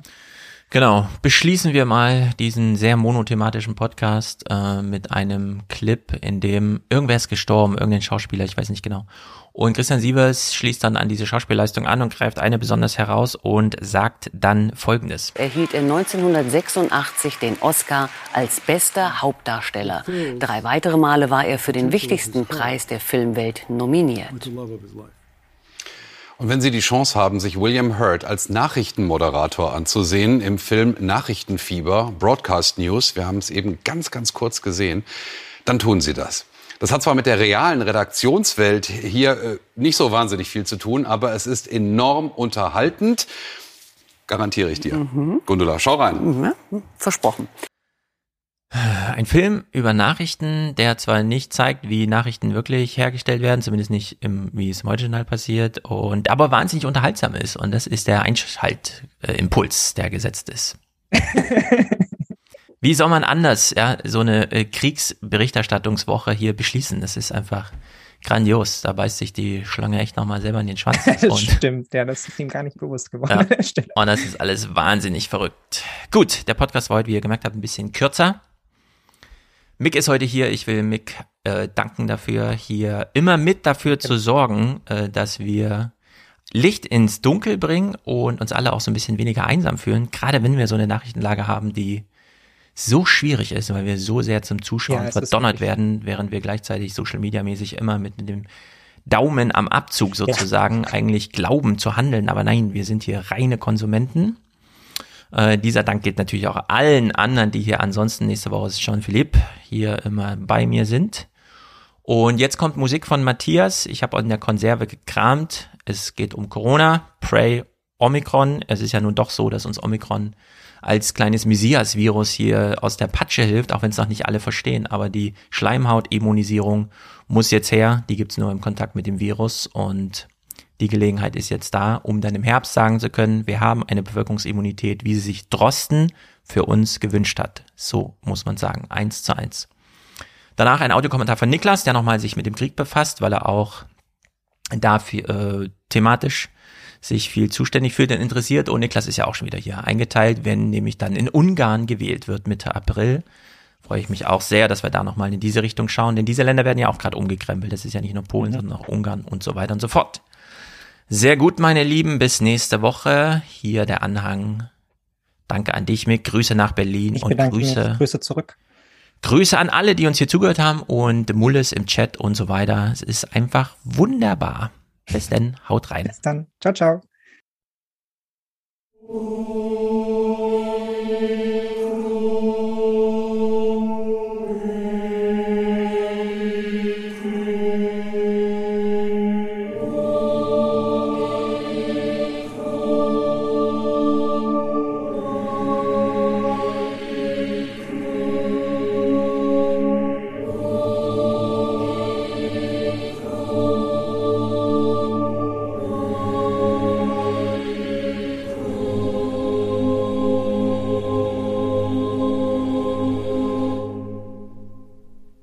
Because I believe the only thing that we have right now is prayer. The only thing that will keep us going, that will give us strength, that will hold us mostly at this time is prayer. We are still going through the same thing. So I just want us to pray tonight just to uphold ourselves and uphold these people. Remember these people. Even as we speak, there are still some people who have family in intensive care unit who are not well because of COVID 19. So we are going to pray for these people tonight. People who, you know, depression has taken toll of their life. We are going to remember and pray for them. People who are struggling financially because of this COVID problem or this pandemic, we are going to remember them today that the Lord will help them. When trouble blows, Jehovah sees.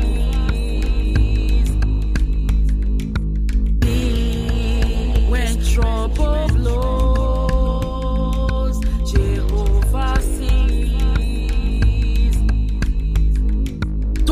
have come to say thank you. Tonight we have come to say thank you. Tonight we have come to say thank you. Tonight we have come to say we love you. Tonight we have come to say thank you. Tonight we have come to say we worship you.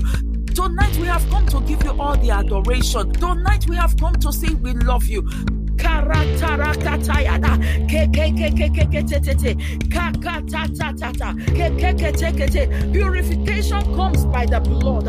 When you receive the blood of Jesus, you are purified.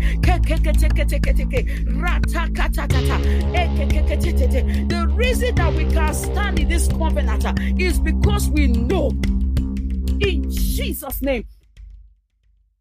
Thank you, Father. I lose you. I break those chains. I break those chains. I lose you. Thank you, faithful Father. I break those chains. I break those chains. I lose you. Oh, you are a faithful God. I break those chains. I break those chains. I lose you. Thank you, Lord Jesus. When trouble blows, to become a whisper.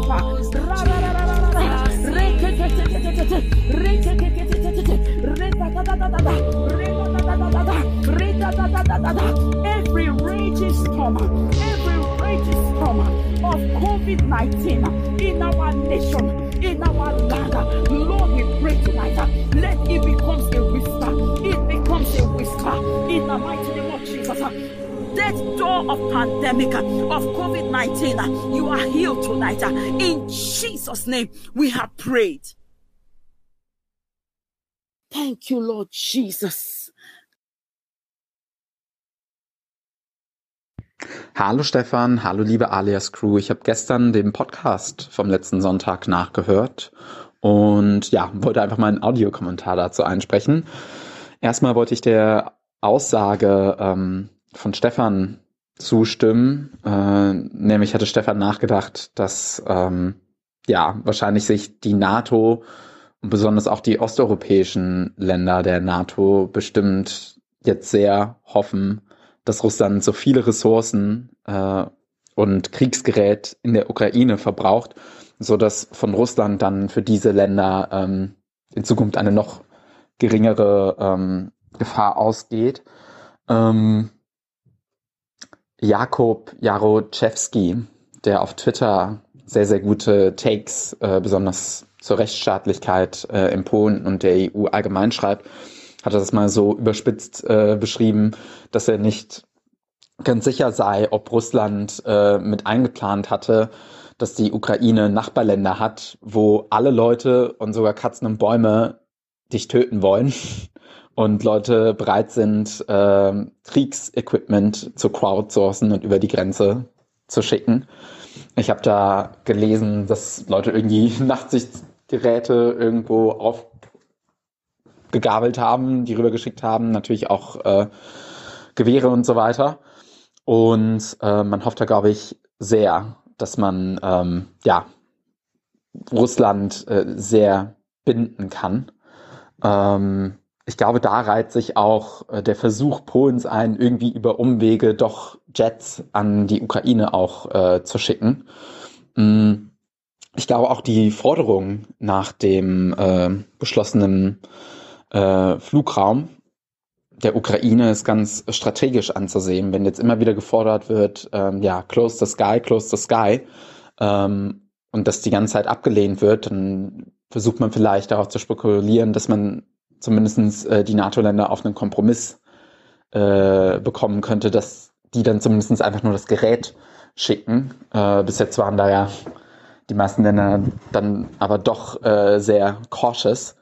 Ähm, ziemlich begründet. Aber ja, ähm, man sieht ja auch mit dem äh, Besuch ähm, Kaczynskis, Maro, Marowieckis, ähm, also dem polnischen Regierungsvertretern und äh, dem slowenischen, dem tschechischen, die ja jetzt in Kiew waren, ähm, wo dann auch Kaczynski einfach noch gefordert hat, dass es jetzt äh, einen NATO-Einsatz auf jeden Fall auch mit Bewaffnungen geben sollte, dass ähm, ja da ähm, sehr geschaut wird, ähm, dass, dass Russland da äh, gebunden wird, beziehungsweise auch zurückgedrängt, wobei ich die Aussagen von äh, Kaczynski besonders äh, als komplett äh, hirnverbrannt äh, nennen würde. Ähm, allgemein, der Herr ist jetzt auch schon so alt und, äh, glaube ich, auch schon so von der Politik aufgebraucht, äh, dass das äh, ziemlich gefährlich ist, was er da so äh, fabriziert. Aber ja, ähm, Ansonsten wollte ich auch nochmal die ähm, Aussage von Karim Njoska in den Tagesthemen, wo sie äh, gemeint hatte, das, was äh, Putin anderen vorwirft, ähm, macht er ja ähm, dann bei Zeiten selbst dass man das zumindest ein bisschen kontextualisieren kann und da dann vielleicht auch wieder zeigen kann, äh, wie sehr die Ukraine da den Informationskrieg gewinnt. Nämlich hat sie in dieser Aussage äh, einfach das aufgegriffen, was äh, Zelensky dazu äh, gemeint hatte. Er hat nämlich genau dasselbe beschrieben und damit, äh, wie ich finde, eigentlich ziemlich meisterhaft äh, diese Anschuldigungen gereframed. Entsprechend, ähm, ja, ähm, hoffen wir einfach mal, dass ähm, sich dort bald ähm, irgendeine Art von Frieden finden lässt. Äh, so wie schien, liefen ja die letzten Gespräche ähm, relativ gut. Mal schauen, was sich daraus ergibt. Ansonsten ähm, liebe Grüße und alles Gute.